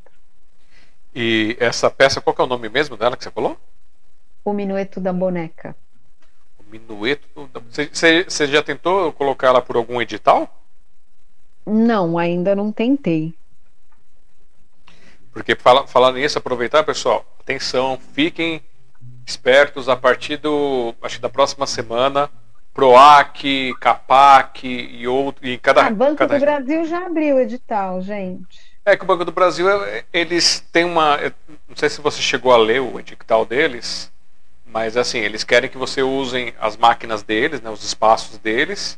Uhum. E aí eles dão umas preferências para quem é, já tem o pezinho dentro do, do sistema deles se você tem conta bancária deles, tem, uma, um monte de coisinhas assim, de detalhezinhos técnicos. E fora que você tem que ter um, um, um KNAI no seu CNPJ que seja dentro do, do que eles pedem lá, tem um KNAI especializado. Então, não está aberto para os não PJs poderem trabalhar, a menos que arrumem parcerias com produtoras. Mortais. Pois é. Mas o, o PROAC, CAPAC e outros que estão abrindo aí, eles têm, têm a versão PJ e tem a versão que é a maior parte para pessoas, é, pessoas, coletivos e muito mais. Então, fiquem espertos que vai abrir para vocês se inscreverem. A gente vai tentar esse ano novamente. Ano passado a gente conseguiu ficar ali no, nos vistes esperando se houver alguma desistência, alguma coisa. Ainda bem que não rolou, porque o pessoal pode prover o seu material. E esse ano eu quero ver se eu consigo pegar lá o pódio, porque ano, ano retrasado não deu nada. Aí ano passado deu ali os vice. Agora vamos ver se a gente consegue pegar Agora, o pódio. Agora o próximo você já vai para a cabeça. É, vamos fazer uma coisa acontecer. Então, fiquem espertos. Se vocês não souberem montar projetos, tem, tem algumas pessoas legais aí que sabem montar projetos, que fazem. E a gente vai fazer esses contatos para vocês poderem também conversar com eles. Então, vamos lá. E todas as cidades, todos os municípios têm é, leis de incentivo, de fomento, de coisas assim que vocês podem participar. Que tem, tem o, aquele que é o que você sai procurando as empresas para poder pegar o dinheiro direto com elas e tem esses aí que eles pagam diretamente para você caso você seja aprovado. Então, fiquem espertos. Que é assim, assim que eu rolar, já aviso vocês também para vocês correrem atrás aí, que tem muita coisa boa, muita oportunidade para o pessoal aproveitar e não deixar esse dinheiro parado aí para ser usado com coisas que não deveria ser usado. Sim. é, recado dado, que agora foi, que foi lembrado aqui pra gente. E esse minueto da boneca? agora eu vou puxar para a sardinha assim, mais para essa parte poética nossa aqui, parte uhum. literária. Você já pensou em transformar numa, numa coisa mais é, literária, num livro, num, num, livro infantil? Não sei se de repente dá para adaptar para infantil, ou você gosta desse universo? Para o infantil, esse em especial não dá para adaptar por causa da história, que realmente a temática é bem, bem adulta. Mas eu tenho um projeto que se chama Olivia e as Cores Vivas, que é um CD e DVD infantil e que tem também um livrinho que está prontinho, só não foi editado, mas ele está prontinho, prontinho. E a história é o seguinte: é, eu quando tinha seis anos, eu fiz um desenho. Eu vou pegar aqui para vocês verem. Eu, meu, peraí que eu já conto a história toda. É rápido, não é, não é demorado. Só vou alcançar aqui o, o CDzinho. Ó, quando eu tinha seis anos, eu fiz esse desenho. Afasta um Dá pouquinho. Afasta um pouquinho, por favor. agora deu. Mas está com um reflexo de luz, espera. Aí, assim, aí pra deu, deu para ver agora. Ok. Que é uma menininha, provavelmente sou eu, né? Provavelmente é um autorretrato, cantando sozinha no palquinho com a caixinha de som tal. E eu dei esse CD, esse desenho para o meu pai. Eu tinha seis anos, fiz o desenho o desenho para ele. Quando eu lancei meu primeiro disco, ele levou o desenho para mim e falou: ó, você desenhou esse esse desenho com seis anos, eu guardei, mas é para você ver que você já sabia o que você queria fazer. e aí eu falei, puxa, fiquei super emocionada, né? Lógico. E falei, bom, quando eu fizer um infantil, vai ser a capa. E aí realmente foi a capa. Olivia e as Cores Vivas é um, é um CD, DVD infantil autoral, que cada musiquinha conta, juntando o CD todo, é o dia de uma criança. Então, tem a hora que ela acorda, daí que ela vai para a escola, a hora que ela come, aula de inglês, melhor amigo, família, tal. É a vida da criança, o dia a dia da criança. E curiosidade, eu fiz uma roupa igual a do desenhinho para usar no DVD, então eu sou realmente essa personagemzinha do desenho no DVD. E é infantil mesmo, é para até nove anos, assim, é primeira idade. Agora eu vou fazer uma pergunta cascuda, né, baseado Manda. nessa informação. Nesse nosso mundo moderno, em que CDs, DVDs e outras mídias físicas praticamente só quem tem tem, porque o restante desapareceu ou tá, o pessoal não tem interesse. Como a produtora, como é que é essa visão mais comercial que tem por trás, é, você uhum. tem uma ideia de transpor isso para outros universos? É, então, o que acontece? Ele entrou como CD DVD, quando ele foi lançado, isso em 2017.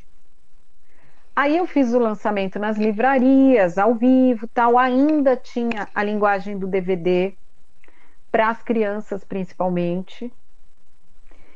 Só que aí o que aconteceu? As músicas já foram para o streaming, já entraram no MP3, já estão nas plataformas desde então e os vídeos estão no YouTube, né? Então é, é, foi o aproveitamento da linguagem. O DVD virou videoclipes no YouTube.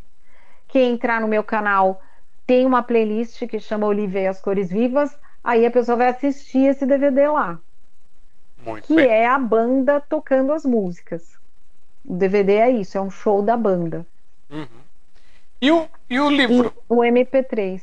E o livrinho não saiu porque eu queria que esse livro fosse uma parceria com a prefeitura para distribuir para as crianças, porque eu tenho há muitos anos um projeto de orquestração e reaproveitamento de material de sucata para as crianças aprenderem a fazer instrumentos musicais tal.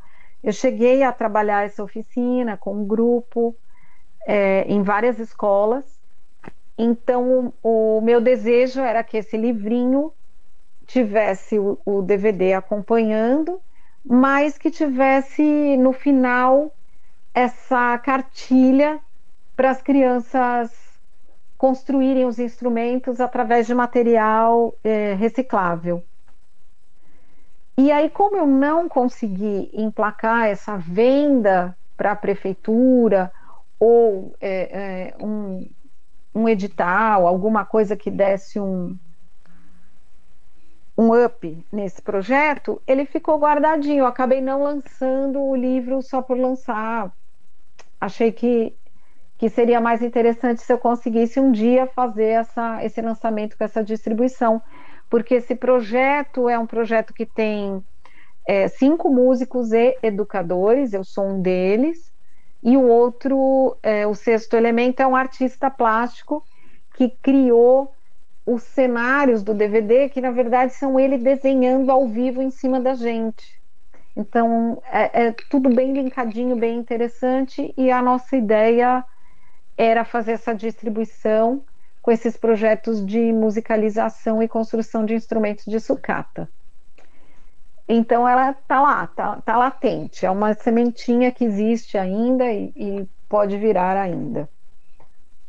E eu, como editor, como essa parte de, assim, eu diria para você que você poderia, assim, você pode ir atrás de transformar isso num projeto, numa coisa dessa forma, mas não te pediria de você de repente trazer isso para as pessoas que têm interesse em adquirir, pessoas que estão fora do Brasil que queiram adquirir versão também para poder levar os projetos, porque tá, tá se criando um elo e uma, um trabalho forte em vários países de brasileiros que vão e colocam as crianças para ter contatos com trabalhos brasileiros, uma coisa com a língua portuguesa, com isso. E pode ser um caminho, assim. Se você quiser conversar é algumas ideias depois, a gente pode bater papo. Vamos, vamos bater papo, porque inclusive uma das, das músicas é, chama Ler, L-E-R, Ler, que é um incentivo à leitura. Então, o livrinho também está linkado com isso. Olivia e as cores vivas sou eu e as cores vivas cada um cada uma né cada, cada cor é um músico é, que representa uma cor então é, o, o, livrinho conta esse esse essa trajetória desse grupo que sou eu e as, e as cores vivas que são os músicos e a, a enfim a vontade da gente de de tocar e de fazer os instrumentos e de se conectar com a música e de ler. Então tem, tem todo, todo esse viés educativo né, para essa primeira infância. E vocês veem só, como eu disse, eu, tô, eu sou um cavucador aqui, estou cutucando as coisas, estou procurando os arteiros dentro da, das pessoas. Ela só tinha me dado aqui a arte dela na parte da música, cantora e instrumentista. Ponto. Mas já surgiu a compositora, já, já surgiu uma, uma, parte teatral, acabou de surgir aí uma, uma autora literária que só não, não se tornou realmente autora literária porque não publicou o livro, mas já existe, tá ali, ó. Tá? Então já achamos uma escritora escondida aí, ó. É verdade. Tá vendo? A gente, nós somos maus. Cavocadores. E vamos, vamos lá, tem mais coisa para cavucar aqui. Vamos agora cavucar a, a, sua discografia. Eu gostaria que você falasse do quinto disco. É, nome, ano e composições. Quinto disco Full Bloom, uma parceria minha com um compositor piauiense radicado no Texas, Frank Christman, que mora lá até hoje no Texas. E ele falou: Eu tenho umas músicas aqui, quero que você cante. Aí eu falei: Eu canto se eu puder produzir as músicas aqui, fazer um CD aqui. Isso em 2007 foi um pouco desbravador, porque ele me mandou de lá as guitarras e violões, que ele é guitarrista violonista. Eu peguei as guitarras e violões dele, que ele gravou lá, e baixo, que ele também gravou lá, e gravei aqui bateria, percussão, voz e algum outro instrumento que eu que eu coloquei por cima. Aí junta todo mundo, fiz a mixagem, a masterização e lancei esse disco Full Bloom. E ele veio de lá do Texas pegar e levar para lá também o disco. Então foi um lançamento é, compartilhado.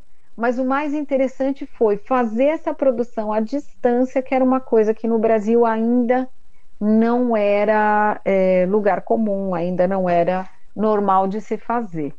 Hum. Essa troca de arquivos, não existia WhatsApp, enfim, não tinha nenhuma facilidade dessas assim. Então, para vocês terem ideia, ele me mandou esses arquivos todos por SEDEX, de lá do Texas. É, eu recebi tudo em DVD para trabalhar aqui. Então não tinha nenhum WeTransfer, tá, gente? não tinha nem como mandar os arquivos pesados. É, não é que nem hoje que vocês têm o, o Telegram que permite mandar uns arquivos gigantescos Exato, que... dá para você mandar uma vida, um filme, um longa-metragem no Telegram. Então você não pensa, pensa que, que é bolinho não, não é bolinho não. e quantas composições entraram nesse nesse Full Blue? São 11 músicas E uma delas foi feito um videoclipe muito legal que eu quero convidar vocês a assistirem no meu canal. Chama All I Have to Say. Foi um videoclipe super, super criativo. Foi um diretor ótimo que fez, um editor. Quero convidar vocês a, a assistir. Então, aproveitando o gancho aqui, ó, vocês vão lá no Instagram dela para poder seguir, conhecer os trabalhos, acompanhar os shows, tudo para poder conhecê-la e incentivar. No Instagram é arroba Olivia Gênese, Facebook Olivia Gênese, então facebook.com.br Olivia Gênese, e o YouTube para vocês acompanhar esse projeto, que ela já fez o convite, então acabou a live, corre lá, é, ou você estiver ouvindo depois como podcast, acabou aqui, já entra lá, já faz a sua, sua seu segmento lá, põe para tocar e vai fazendo suas coisas, acompanhando também, que é muito bom. É, gente, é assim, viu? Põe para tocar e, e, vai fazer faxina, tá? É, dá, então dá é esse negócio coisas. de ver 15 segundos e depois já, já parar. Bota na televisão, vai. É, põe vai lá. Cuidar da... Põe lá para te acompanhar, já que vocês, o pessoal gosta de usar a TV para acompanhar, então põe lá para tocar as músicas para acompanhar. Você já vai curtindo, vai fazendo as suas anotações já vai pensando nas coisas. Se você gosta de desenhar, vai desenhar. Se gosta de costurar, vai costurar, bordar, vai fazer o que você quiser, curtir uma música, porque a música é para ser curtida assim. Dá para curtir sozinho, só ouvindo, mas dá para curtir fazendo outras atividades também para dar uma enriquecida na alma. Então, youtube.com/barra Olivia Gênesis, sem underline, sem nada. E nas plataformas Spotify, Deezer, iTunes, Google Music, vocês têm Olivia Gênesis. Se quiserem facilitar, vão direto no site dela, que vocês já encontram é, provavelmente os links para qualquer uma das plataformas, que é ali no oliviagenese.com.br. E se quiserem chamar para show, projetos e outros mais, é o WhatsApp 5511 957 461 234. Então, linkamos, hein? Eba. Agora me fala uma coisa, tem uma lacuna, porque aqui você tinha me falado do último do, do, do CD lá, do segundo CD do Jazz Stuff, que foi em 2005, aí depois não tem nada em 2000, 2006, foi um, uma lacuna, como é que foi esse período? É, não, na verdade foi, ó, 2000, 2003, 2004, 2005, 2007, que é o Full Bloom, aí a gente vai para 2009, só a música faz, CD, aí eu volto pro autoral e, e lá permaneço para sempre e sempre, né? Porque aí foi 2009, aí foi 2012, um projeto chamado Vintage Filter, que é um projeto futurista, malucão, incrível, meio ficção científica do ano 3000, também autoral, meu e do Adriano Augusto, pianista. Aí 2013, disco de novo. Aí, 2016, eu fecho os discos físicos com Amor e Liberdade, meu disco de 2016.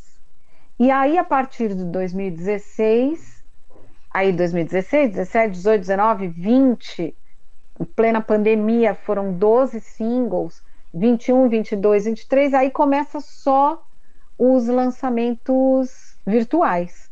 Aí foi tudo para direto para as plataformas. Parei de fazer o, o físico, porque aí parou de ter até onde ouvir. Eu, no meu computador, eu não, não conseguia mais ouvir, quebrou. Então, vocês já sabem que tem spoiler aí do que vem pela frente. Vamos falar do, do, do sexto disco. O nome dele ele foi 2009, certo? 2009. E qual que é o nome dele? Só a música faz. Só a música faz. Ok. E quantas composições? 11 composições. Então conta pra gente aí um pouquinho sobre o que é ele e se ele é autoral, dá aquele pedacinho para nós, por favor.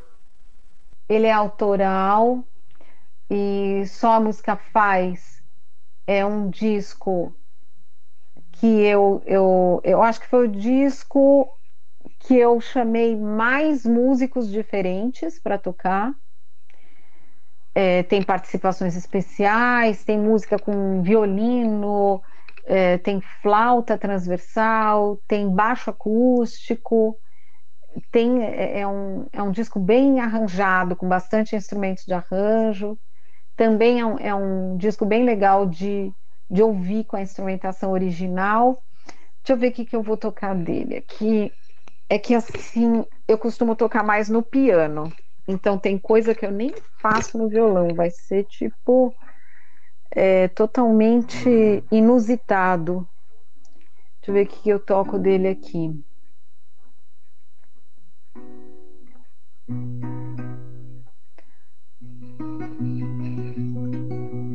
Quero algo que não saia da mente, nem que a gente tente tirar. Quero que envolva a minha cabeça e me leve para outro lugar. Algo que seja como a alegria que irradia e passa a brilhar como a felicidade calma, plena, leve, clara.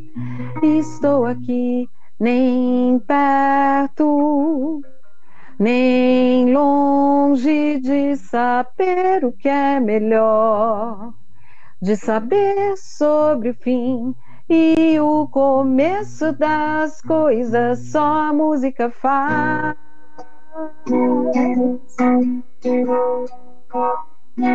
Só a música traz. Só a música faz. Só a música me deixa.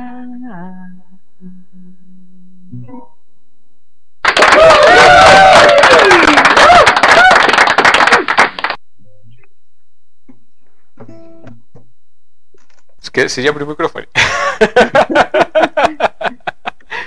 é, agora vamos fazer uma viagem no passado, porque eu gosto de De Volta para o Futuro, mas na verdade vamos ao passado, sempre, né? é, voltando para a Olivia pequenininha lá, aquela Olivia de 5 anos, ela já se mostrou espivitadinha ali, querendo aprender as partituras, aquela coisa, mas ela deve ter alguma, alguma outra raiz por fora. Fora a professora, fora esse ambiente escolar, houve alguém próximo na sua família ou vizinhança, assim, que você se lembra daqueles primeiros momentos, que mexia com algum tipo de arte, mesmo que não fosse remunerada, mas fazia, cantava, escrevia, bordava? É... A minha família é, é amante das artes, tá? são apreciadores, assim, contemplam a arte, contemplam a vida. Meu pai minha mãe são o meu porto seguro até hoje, são extremamente espiritualizados e conectados com amor, com arte, com alegria, com paz. E são pessoas muito especiais e que sempre tiveram esse olhar para mim de perceber que eu tinha essa vontade, esse dom, essa missão, sei lá como a gente pode chamar. É, a minha mãe sempre escreveu poemas, sempre escreveu.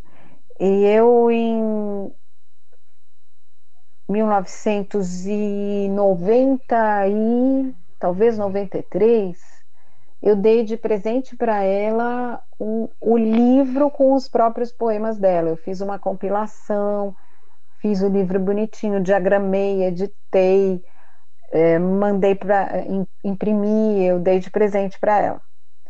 Então é, tem, tem esse tem isso no sangue, né? É, meu pai sempre escreveu também mensagens é, profundas, assim, com bastante cunho filosófico, de positividade de universalidade. Então são pessoas assim muito conectadas, né? O meu irmão já é de exatas, já é o cara mais exatas. A parte humanas caiu toda em cima de mim. Mas o que, que aconteceu que eu considero muito é, importante na parte musical mesmo foi que quando eu era pequenininha, essa fase aí que você está citando, eu morava na, no bairro da Pompeia e na rua Barão do Bananal.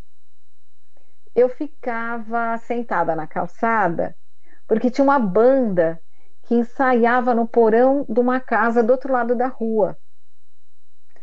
E eu ficava ouvindo o som que saía da janelinha do porão.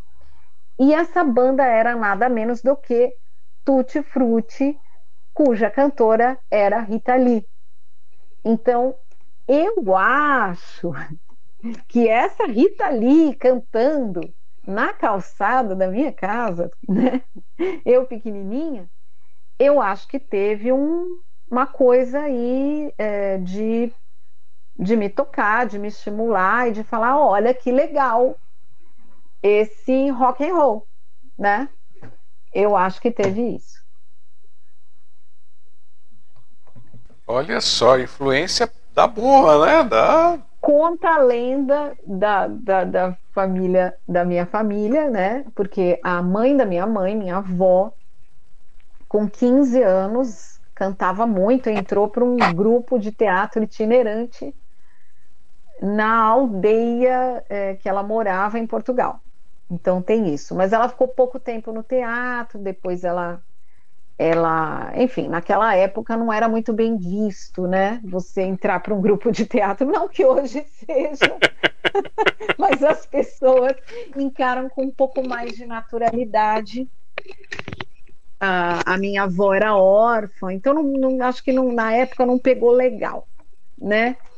Então ela acabou desistindo deste sonho.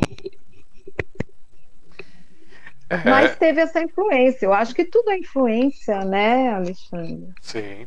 É que às vezes, talvez você não, mas muitos de nós é, não percebemos as influências que temos. A gente consegue perceber as influências negativas, né? Aquelas vozes que ficam na cabeça falando, não é isso, não faça aquilo, não, né, né? Os não, você não pode, só aquelas coisas que, que é ruim. Mas as vozes que complementam, as inspirações, os momentos que que são aquelas, aqueles pontinhos ali que te levam para o que você pode ser no futuro, eles acabam ficando ocultos, né? Por isso que eu gosto de fazer essa viagem para procurar uma raiz. Já teve alguns que falam assim, poxa, não lembrava disso, não lembrava daquilo, aí começa a fazer algumas ligações.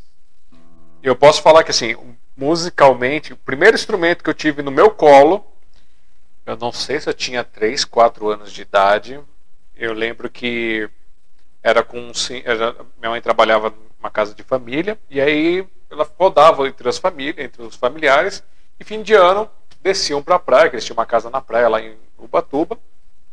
E uma vez eu desci só com ele.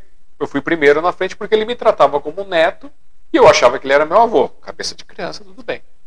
E aí a gente Sim. chegou lá porque eles iam chegar mais tarde, tinha que ajudar a arrumar as coisas, toda minha mãe. Então, para não atrapalhar, ele não queria ir sozinho, me colocou lá, a gente foi lá para a praia.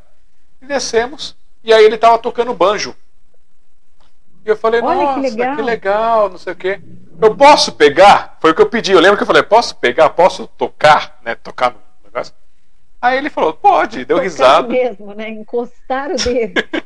aí ele foi, só que ele, ele levou no tocar mesmo. Ele falou, ó, você senta, pôs eu na posição e pôs o banjo no meu colo. Ah, que legal. Deixou eu pegar na mão, que assim. você tinha? Eu acho que 3, 4 anos, mais ou menos. Nossa, que legal.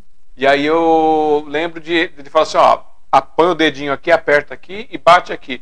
E aí eu fiquei batendo assim, tipo, fui batendo nas cordinhas assim, ouvindo aquele som achando bonitinho. Nossa, devia machucar o dedo legal, né? Porque banjo, você pequenininho, machucou o dedo. É, um pouquinho, mas assim, você sabe que criança é. vai e depois solta e fica só no, nas cordinhas soltas ali. Sim. Mas assim, foi mágico, foi uma coisa transformadora, é. né? Até, tipo, tá ali, tá Uma conexão. Tá ali, é um, uma das coisas que aconteceram quando na infância que eu lembro dessas coisas. Outra coisa que eu lembro muito era meu pai aí já acho que já eram uns 4, 5 anos, na época de prezinha. E aí ele. Minha mãe, é, minha mãe e ele trabalhavam perto. Tipo, ele trabalhava na loja embaixo, ela trabalhava no prédio em cima. E aí ele subia, às vezes, na hora do almoço para me ver, e aí ele vinha, tá, vinha querer me ajudar ali na parte de alfabetização, essas coisas. E aí ele pegava, ele tem. Ele tem até hoje a mania de pegar aqueles bloquinhos. Não sei se já viu aqueles bloquinhos branco que tem uma fita vermelha em cima que segura as folhas. Sim. Sim, sim. Ele, ele anda com um negócio daquele para anotar as coisas dele e ele me deu um daquele, uma caneta e fez eu lá eu desenhar uma estrela, me ensinou a desenhar uma estrelinha, um carrinho, um negócio, porque eu só fazia bonequinho de pauzinho. E aí ele me ensinou alguns desenhozinhos mais básicos lá, tudo. Então, assim, Aí você começou a desenhar. é, é, fui melhorando os desenhos, quer dizer, são detalhezinhos, coisas que você Sim, vai claro. desenvolvendo. E aí você vira um monstrinho, um pato. Eu falo que hoje eu sou um pato e eu tenho os meus patinhos lá no, no meu canal que gostam, porque no meu canal é meio aleatório. Eu ponho música, ponho poesia, ponho pensamento, ponho. Desenho. É aleatório. Então a gente faz umas coisas dessas. Mas assim, é gostoso. O primeiro vivenciar. instrumento que eu tive, É. tirando a flautinha, que era uma coisa de escola, antes de, de, de começar a estudar piano, eu ganhei do meu padrinho um acordeon, uma sanfona. Ui, Só que detalhe é que era. Eu não conseguia nem pegar, era pesadíssimo, era uma sanfoninha com 80 baixos, era pesadíssimo. E eu fiquei anos olhando dentro da caixinha sem conseguir tocar, porque eu não tinha força para abrir o fole. Eu fui tocar, já era adulta, mas não tinha força para abrir o fole. Aí acabei tendo que parar de tocar porque eu tive um é, síndrome do túnel do carpo. Eu tenho, Eita. talvez por causa disso, de é, fazer essa força de tocar muito instrumentos diferentes, não sei. E aí foi a- o, o instrumento que eu tive que desistir por causa do desse abrir e fechar do fole que machuca muito. É uma pena. Porque é bom quando você Não, pode tudo aproveitar bem. tudo. O mundo não está perdendo um- um- uma grande sanfoneira tranquilamente. Agora eu vou fazer uma pergunta de ignorante. Tá? Ignorante musicalmente. O que eu conheço de ópera no meu universo, assim, que eu eu fui apresentado, assim, é uma coisa assim, áudio e alguma coisa que passava em TV Cultura, tal. é, essas TVs mais VHF, umas coisas mais alternativas. Porém, é, sempre que eu via, era sempre em outro idioma. Ge- Geralmente Tá. italiano. Aí Sim. eu ficava perguntando Italiano e seguinte. alemão. Ah, Então, não- é, eu não nem sabia dessa parte. Aí eu ficava me perguntando. Aí eu assistia, porque. Né, mas é- você dá dá pra você entender, porque era tipo uma peça, uma coisa assim, era, era até divertido. Confesso É que que dava para ir seguindo o roteirinho, né? é. Aí eu ficava pensando assim, pô, tem tanta gente que gosta de ópera, essas coisas aqui no Brasil, e não é todo mundo que fala italiano, alemão, seja lá o que for. Como é que o pessoal acompanha a ópera? Tem uma, tem uma cartilhazinha para ele poder ir lendo enquanto a pessoa tá falando para tentar achar? Como é que é isso? Tem. Teve uma que eu assisti no. é, é, às vezes não tem, às vezes o pessoal não tá nem aí, tipo, vou ver um show de um alemão. Você vai lá e ele vai cantar em alemão e você vai se emocionar com a parte que não é literal, né? Com a parte da, da melodia e da harmonia, enfim. O, o que você falou, que a ópera tem, que é exatamente a representação teatral, então, mesmo que você não entenda exatamente o que está sendo falado, você consegue captar a história, porque as pessoas estão ali representando. Tem algumas apresentações que, na própria produção, dependendo do lugar onde eles estão se apresentando, quando imprimem o, o, o programa, né, que chama, que é o, o caderninho, com as áreas e a ordem que vai ser apresentado, já tem a tradução. Mas tem outros que não. capotei, capotei. Mas dá para acompanhar. Dá para acompanhar. É, não, não é. Meio tem que encarar como um negócio em outra língua e pronto. Uma música em outra língua e pronto. né? É, é, é que nem o pessoal que vai assistir show do Iron Maiden, que eu acredito que a maioria não entende metade do que os caras dizem. Só vai pela musicalidade, por estar no show e tal. É isso. E vamos falar agora. É- Oi, fala. Diga, diga. né? Não, diga. Não, não, pode, pode concluir. Conclua que, que eu tô indo por Não, tópicos. eu acho interessante porque tem é, a canção mesmo, ela é a soma da mensagem, né? Com a parte da melodia e harmonia. Uhum. Mas tem a parte da música que ela ela é uma linguagem universal, ela vai te tocar de qualquer maneira, mesmo que você não entenda absolutamente nada do que está sendo dito. Você já ouviu música árabe? Sim, todos, todos os lugares, assim, acho fantástico. É, porque aquilo te toca e às vezes você não, realmente você fala, o que será que estão falando? Mas te toca. Então, alguma verdade tem ali. Eu costumo dizer que quando toca você se sente tocado é porque você sentiu a verdade do artista. Você acabou de encontrar aquela verdade, né? Então. Mas e quando você vai procurar a verdade da letra e você descobre que era melhor ter continuado só, na, só sem saber? Sim, tem várias bandas que a gente, quando vai traduzir, fala: nossa, ainda bem que não é em português, que eu acho que eu não ia gostar. Então, quando isso acontece, é muito interessante, porque você. Ou você é aquela grande decepção, você desiste e tal.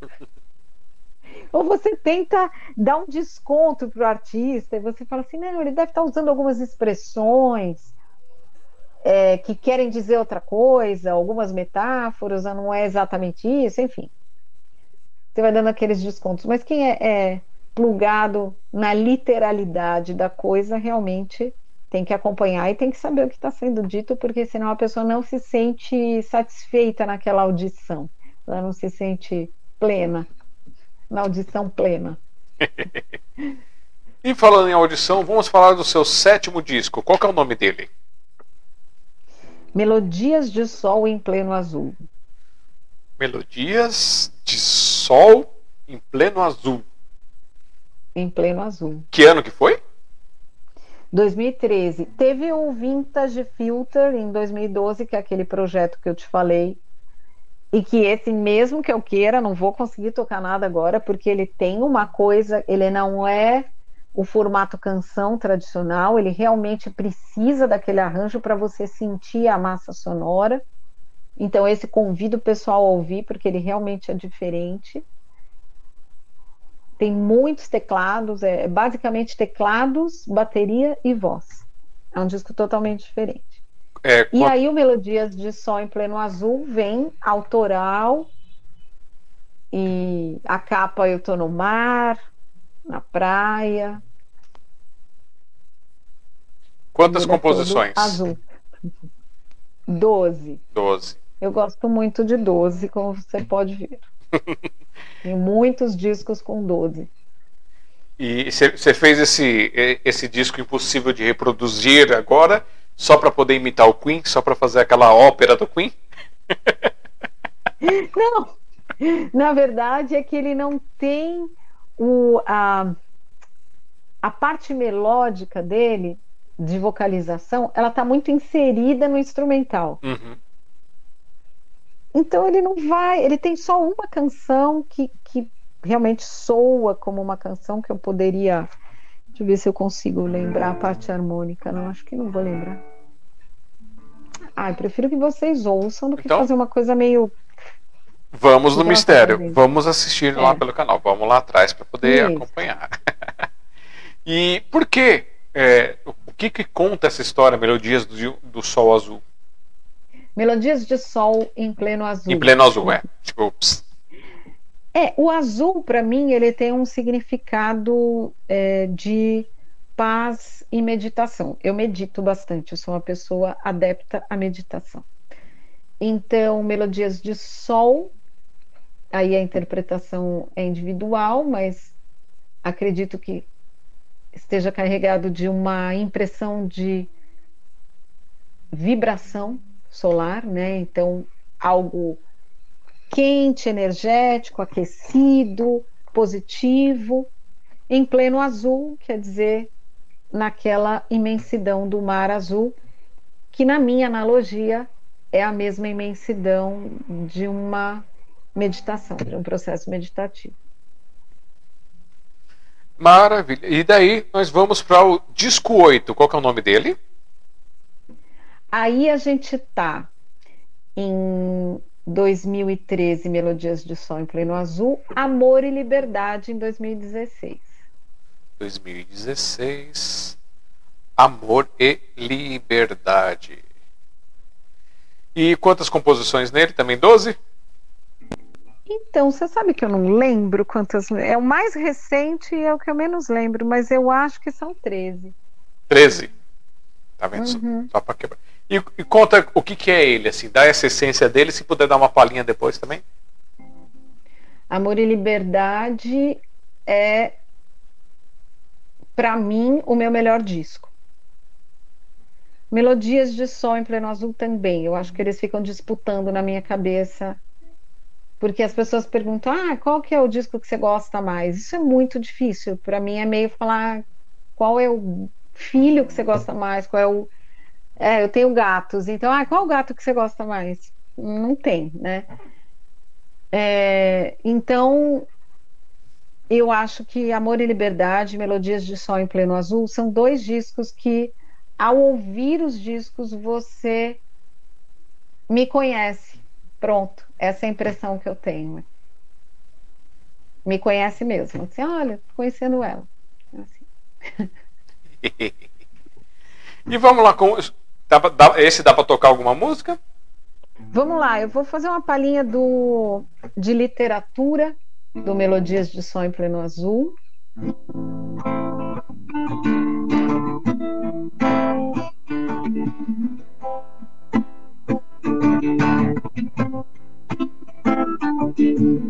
Tem tanta história pra contar, tem tanta gente pra dizer, atrás da tela e da janela. E ninguém sabe o que aconteceu. E ninguém sabe certo o que aconteceu.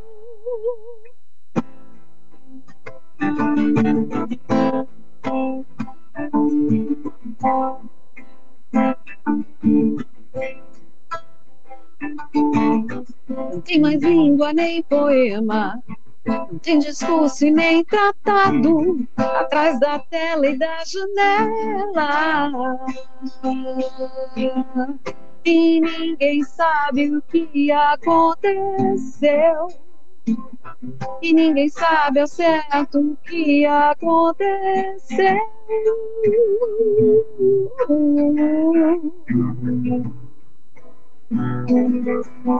Quero você a me socorrer, palavras de um livro bom que me levam embora. Eu leio e te levo comigo. Quero você a me socorrer, palavras de um livro bom que me levam embora. Eu leio e te levo comigo. Quero você a me socorrer, palavras de um livro bom que me levam embora. Eu leio e te levo comigo.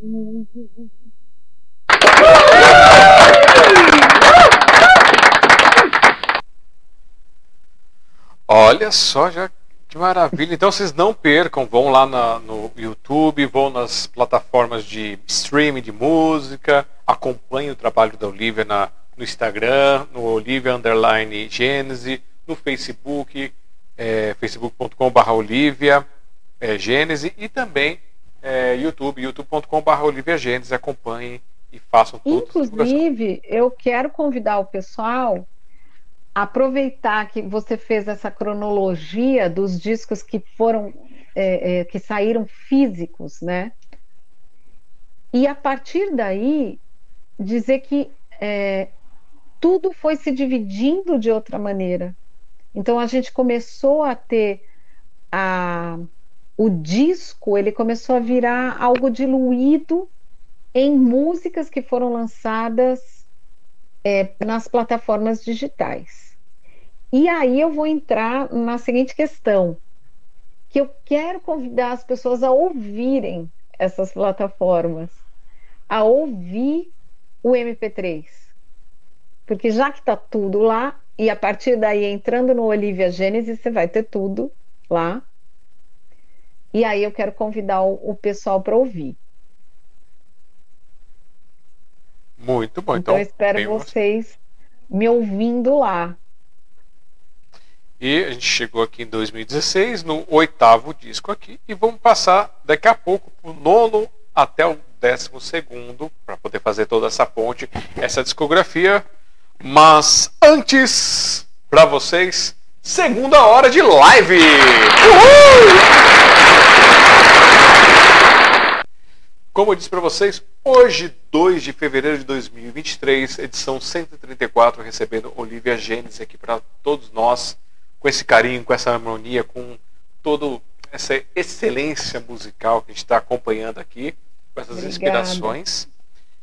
E espero que vocês também possam ser inspirados e cresçam, desenvolvam seus sonhos, seus caminhos. É, lembrar para vocês, depois vocês vão lá dar uma força aqui para esse produtor aqui é, artístico, vão lá, procurem o Para que serve uma árvore. Está na Amazon e está no meu site também. Vocês podem entrar lá, adquirir. É, dá para adquirir a versão impressa internacional através da Amazon, o e-book através da Amazon e a versão impressa aqui no Brasil diretamente comigo. Vocês dão uma força para mim. Ele que fala do motivo das árvores, que fala é, o, o porquê não devemos destruir, porquê devemos respeitar. Este ser que imóvel faz tantas coisas para gente, que, que somos seres móveis.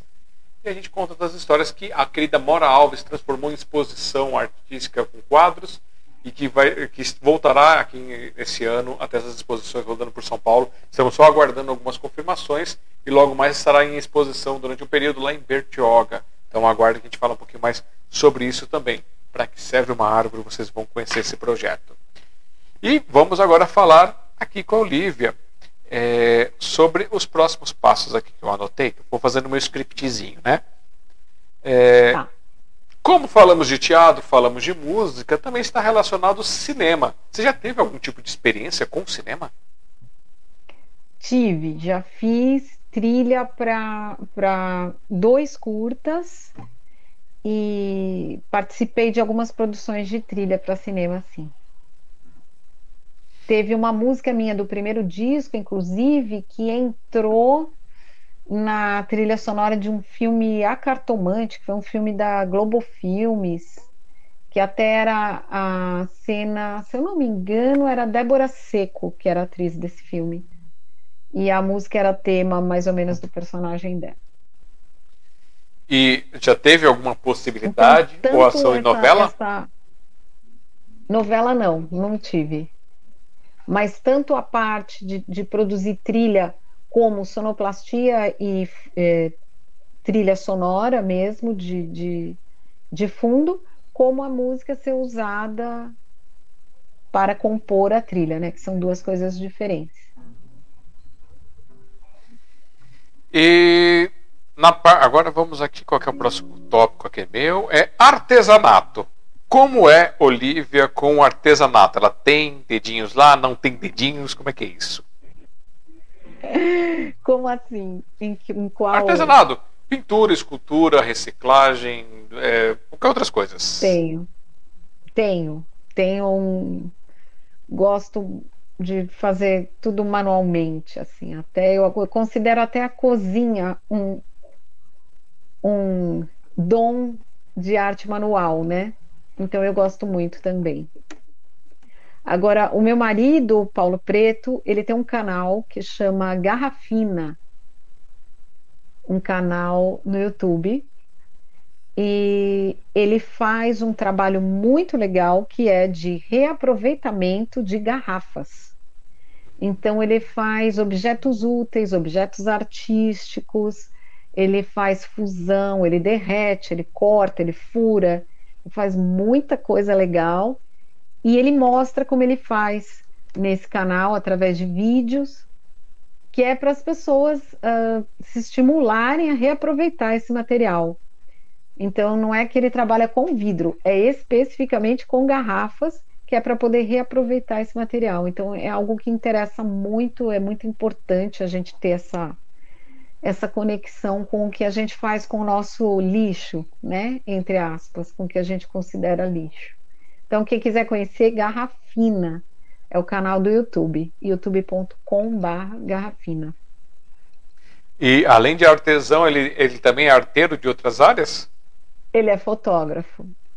E ele é um grande letrista. Algumas das músicas que eu toquei para vocês é, são letras dele, outras são minhas, e toca saxofone. Ou seja, casa de artista, casa de artista, né? É, então é, ele está intimado a vir dar uma entrevista para a gente também. Ah, com certeza, vai ter muito assunto também. Que maravilha. Bom, vamos lá. É, falar agora do seu. Antes de eu abordar o último tópico que eu tenho aqui, da, das minhas. Para eu não me perder, né, eu vou fazendo meus tópicozinhos. Vamos falar do, do nono disco. Qual o nome dele? Então, o nono disco foi um disco que eu juntei umas músicas que ficaram perdidas e não entraram nos outros discos para um projeto especial que eu apre apresentei numa no coletivo digital, coletivo digital de Pinheiros. Então ele foi um disco que eu fiz só para esse projeto, que eu captei essas aquela, aquela musiquinha que não entrou no disco por algum motivo, uma outra, tal, juntei e montei esse disco, que é autoral e são inéditas também. É, ele não está nas plataformas, tá? Ele ficou disponível só no SoundCloud, na época que eu entrei para o SoundCloud, e para um outro, uma outra plataforma que eu não sei se existe mais, que era uma plataforma só para músico. Deixa eu ver se eu consigo lembrar agora o nome, talvez eu não consiga lembrar. Daqui a pouco, se eu lembrar, eu falo.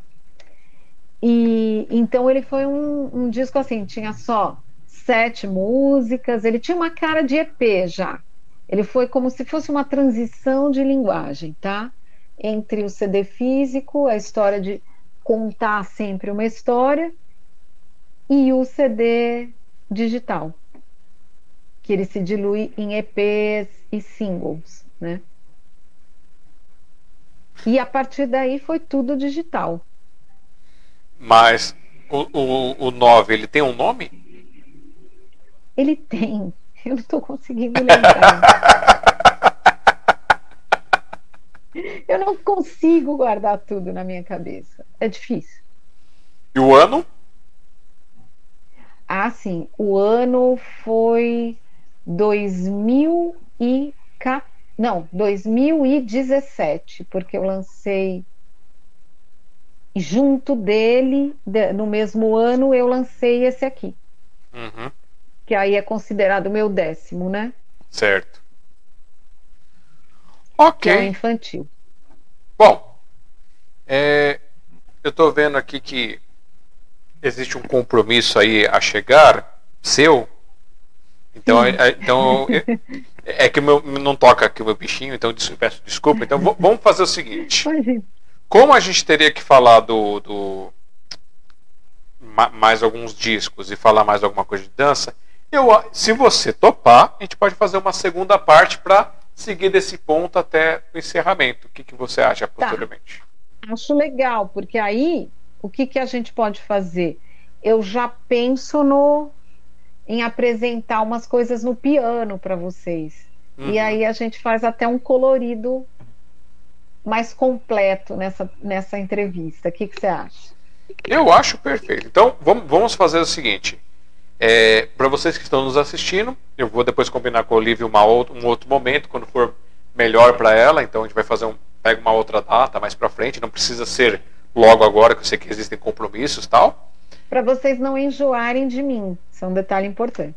E aí a gente pega e parte para depois estar tá trabalhando no nossa segunda parte e de repente precisar fazer uma terceira parte, a gente vai fazendo porque eu sei que vocês que nos assistem adoram acompanhar esses momentos de registro biográficos. Então, muito legal. É, já, já deixando então combinado, eu vou pedir para que você faça então as suas considerações os seus apontamentos.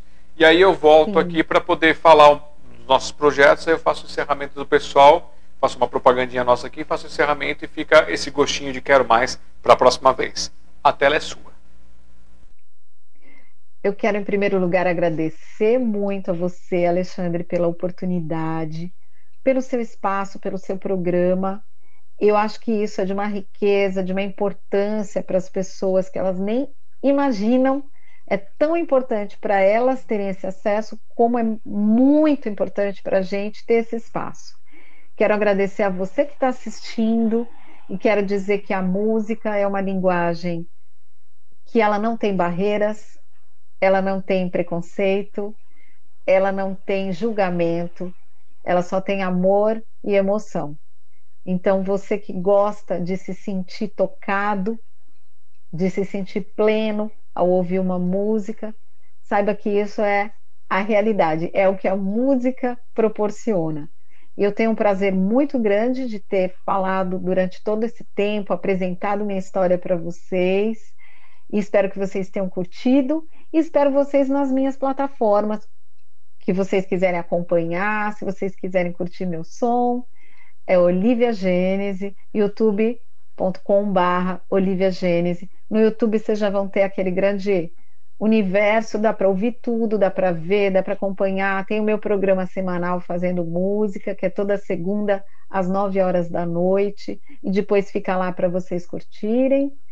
E o meu Instagram, que é onde eu atualizo mais regularmente, que é o arroba Olivia Gênese. Foi um prazer estar aqui com vocês. Um grande beijo, um grande beijo para você, Alexandre, e parabéns pelo seu trabalho. Muito obrigada.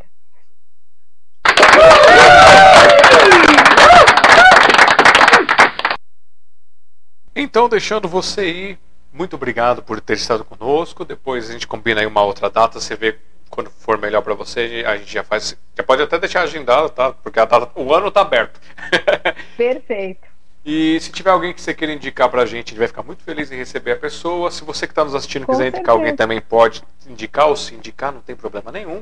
E Olivia, muito obrigado por todo o carinho, por todo, por todo esse momento. Que você tenha ótimos dias, que os dias que não forem tão bons assim, Obrigada. eles passem logo. E muita luz, muito sucesso nesse, no, nesse caminho. E até o nosso próximo encontro. Um beijo e um abraço até. fraternal. Tchau, tchau. E assim, gente, a gente dá continuidade aqui com o nosso encerramento. Lembrando que haverá segunda parte. Convido vocês a conhecerem todos os links e canais, da, é, todos os links e plataformas com a Olivia, Gênese. Aproveitem, compartilhem, ajudem a crescer, a desenvolver muito mais.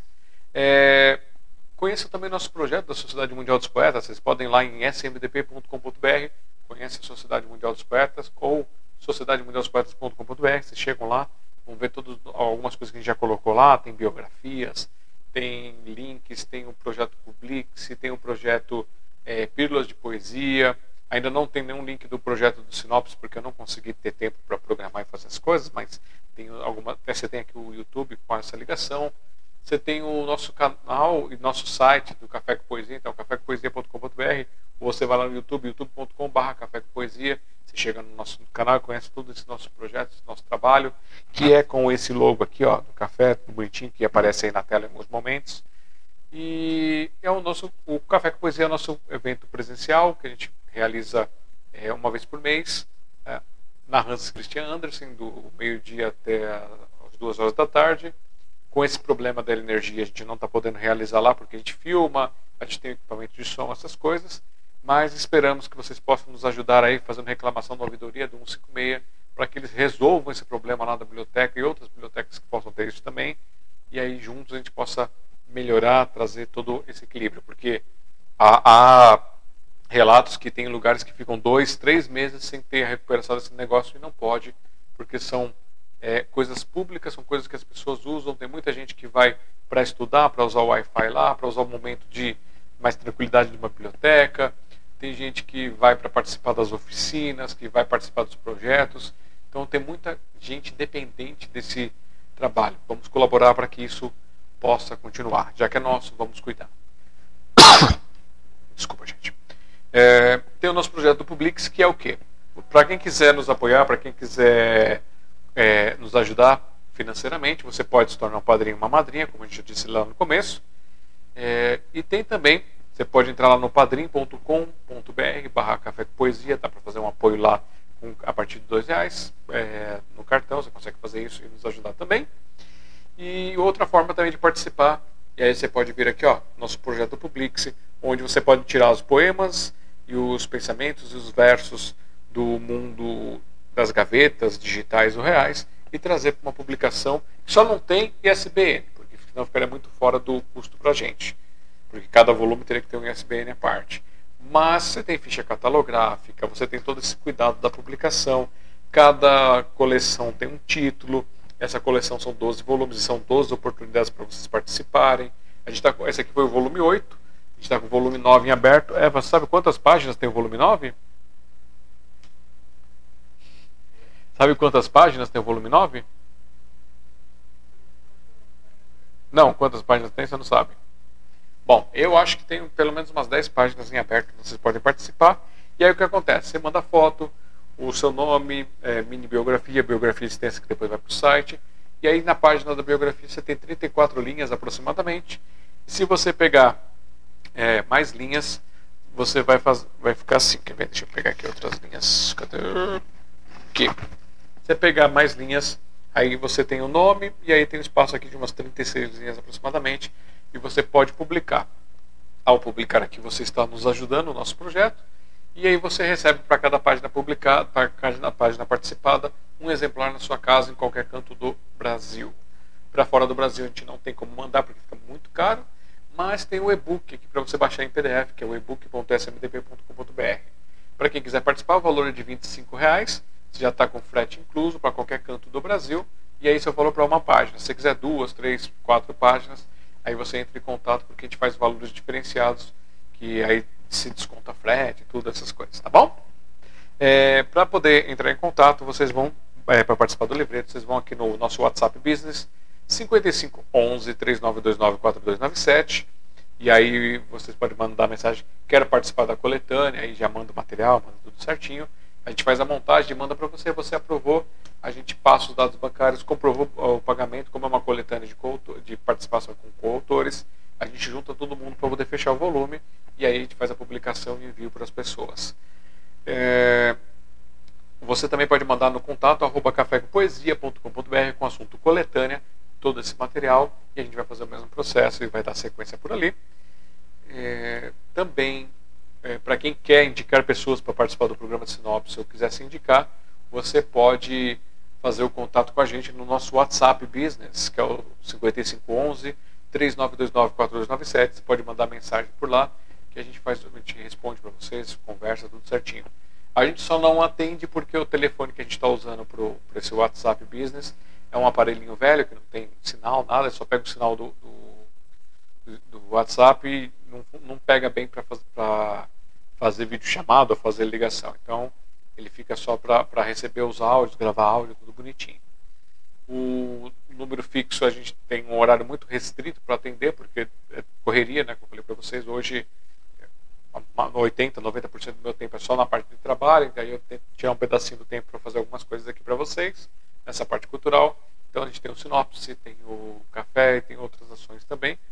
E quem sabe caso saia um edital aí, ou quem sabe um patrocinador, permita que eu possa modificar esses percentuais e poder editar todos os 3 mil vídeos que tem um Café Poesia para colocar lá no canal, é, fazer o, o, outros trabalhos, ampliar os nossos projetos aqui. Então, conto com vocês para que a gente possa seguir os sonhos. E, primordialmente, participem desses projetos, compartilhando, mandando para as pessoas, deixando comentários like, dislike, todas as ações que vocês puderem fazer, isso ajuda a gente a ter um retorno é, emocional e um retorno, às vezes, pela plataforma também, de eles enxergarem que a gente está fazendo um trabalho e quem sabe a gente consegue aumentar os números. Por exemplo, para você poder pleitear receber coisas do YouTube, você precisa ter mil inscritos, a gente está com 600, quase 700 no, na sociedade e acho que também no café a mesma coisa. E se a gente chegar nos, precisa chegar nos mil para poder pleitear, mais 4 mil horas por ano de conteúdo assistido. Então, se vocês puderem colocar, dar um play lá e deixar como um podcast ouvindo enquanto vocês fazem outras coisas, é, compartilhar com mais pessoas, vai ajudar bastante a gente a chegar nesses números e conseguir lá os nossos centavinhos. Porque todo centavinho que entra já ajuda a gente a desenvolver e guardar as coisas. Como eu já disse aqui, eu guardo esses valores separados só para os projetos culturais e um dia, quando puder, a gente tenta se remunerar, mas até lá é só dedicado para as coisas essenciais dos projetos para que eles possam se manter funcionais, pelo menos. Uh, falei do Publix, falei do, do, do para que serve uma árvore, falei aqui do, do meu livro é, Noturno Criaturas da Escuridão, que vocês podem é, adquirir a versão impressa.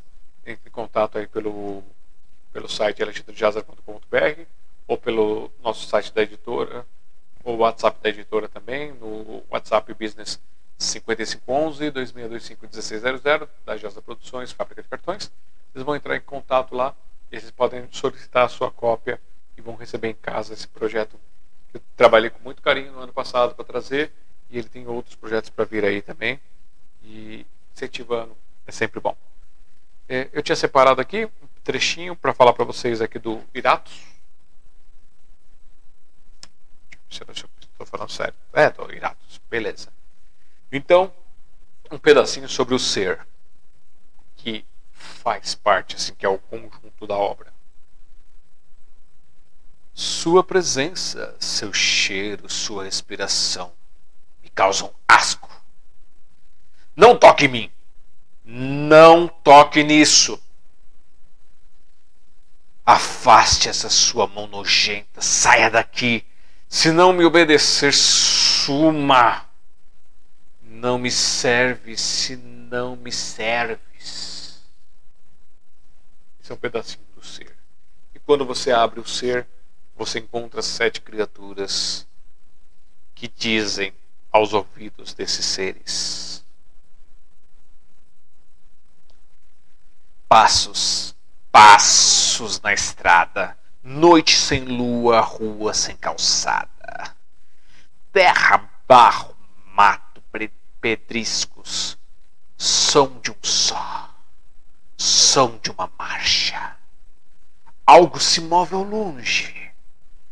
Tenha cuidado com tua alma. Então, isso aqui é um pedacinho das criaturas e pedacinho do ser também. É, falei de tudo, falei dos projetos, falei das coisas. Ok, gente, então nos vemos no próximo sinopse. Muito obrigado por todos que estiveram com a gente até aqui, por todos que vão nos assistir posteriormente. Bom dia, boa tarde, boa noite, onde vocês estiverem. Recebam nossos beijos e abraços fraternais. Que vocês possam encontrar dentro de si um pedacinho que pode ser melhorado pode ser mudado. E assim ir crescendo essas modificações, melhorando e se transformando para o seu eu ser melhor, para que você se sinta cada vez mais feliz e completo, apagando essas criaturas, esses monstros ruins. E juntos assim a gente possa transformar numa sociedade cada vez melhor de uma forma global, de uma forma mundial. Certo? É, se vocês estiverem é, tendo dias ruins, que esses dias ruins passem logo. Se não, que vocês tenham ótimos dias. Até o próximo Sinopse. Obrigado e valeu. Thank you.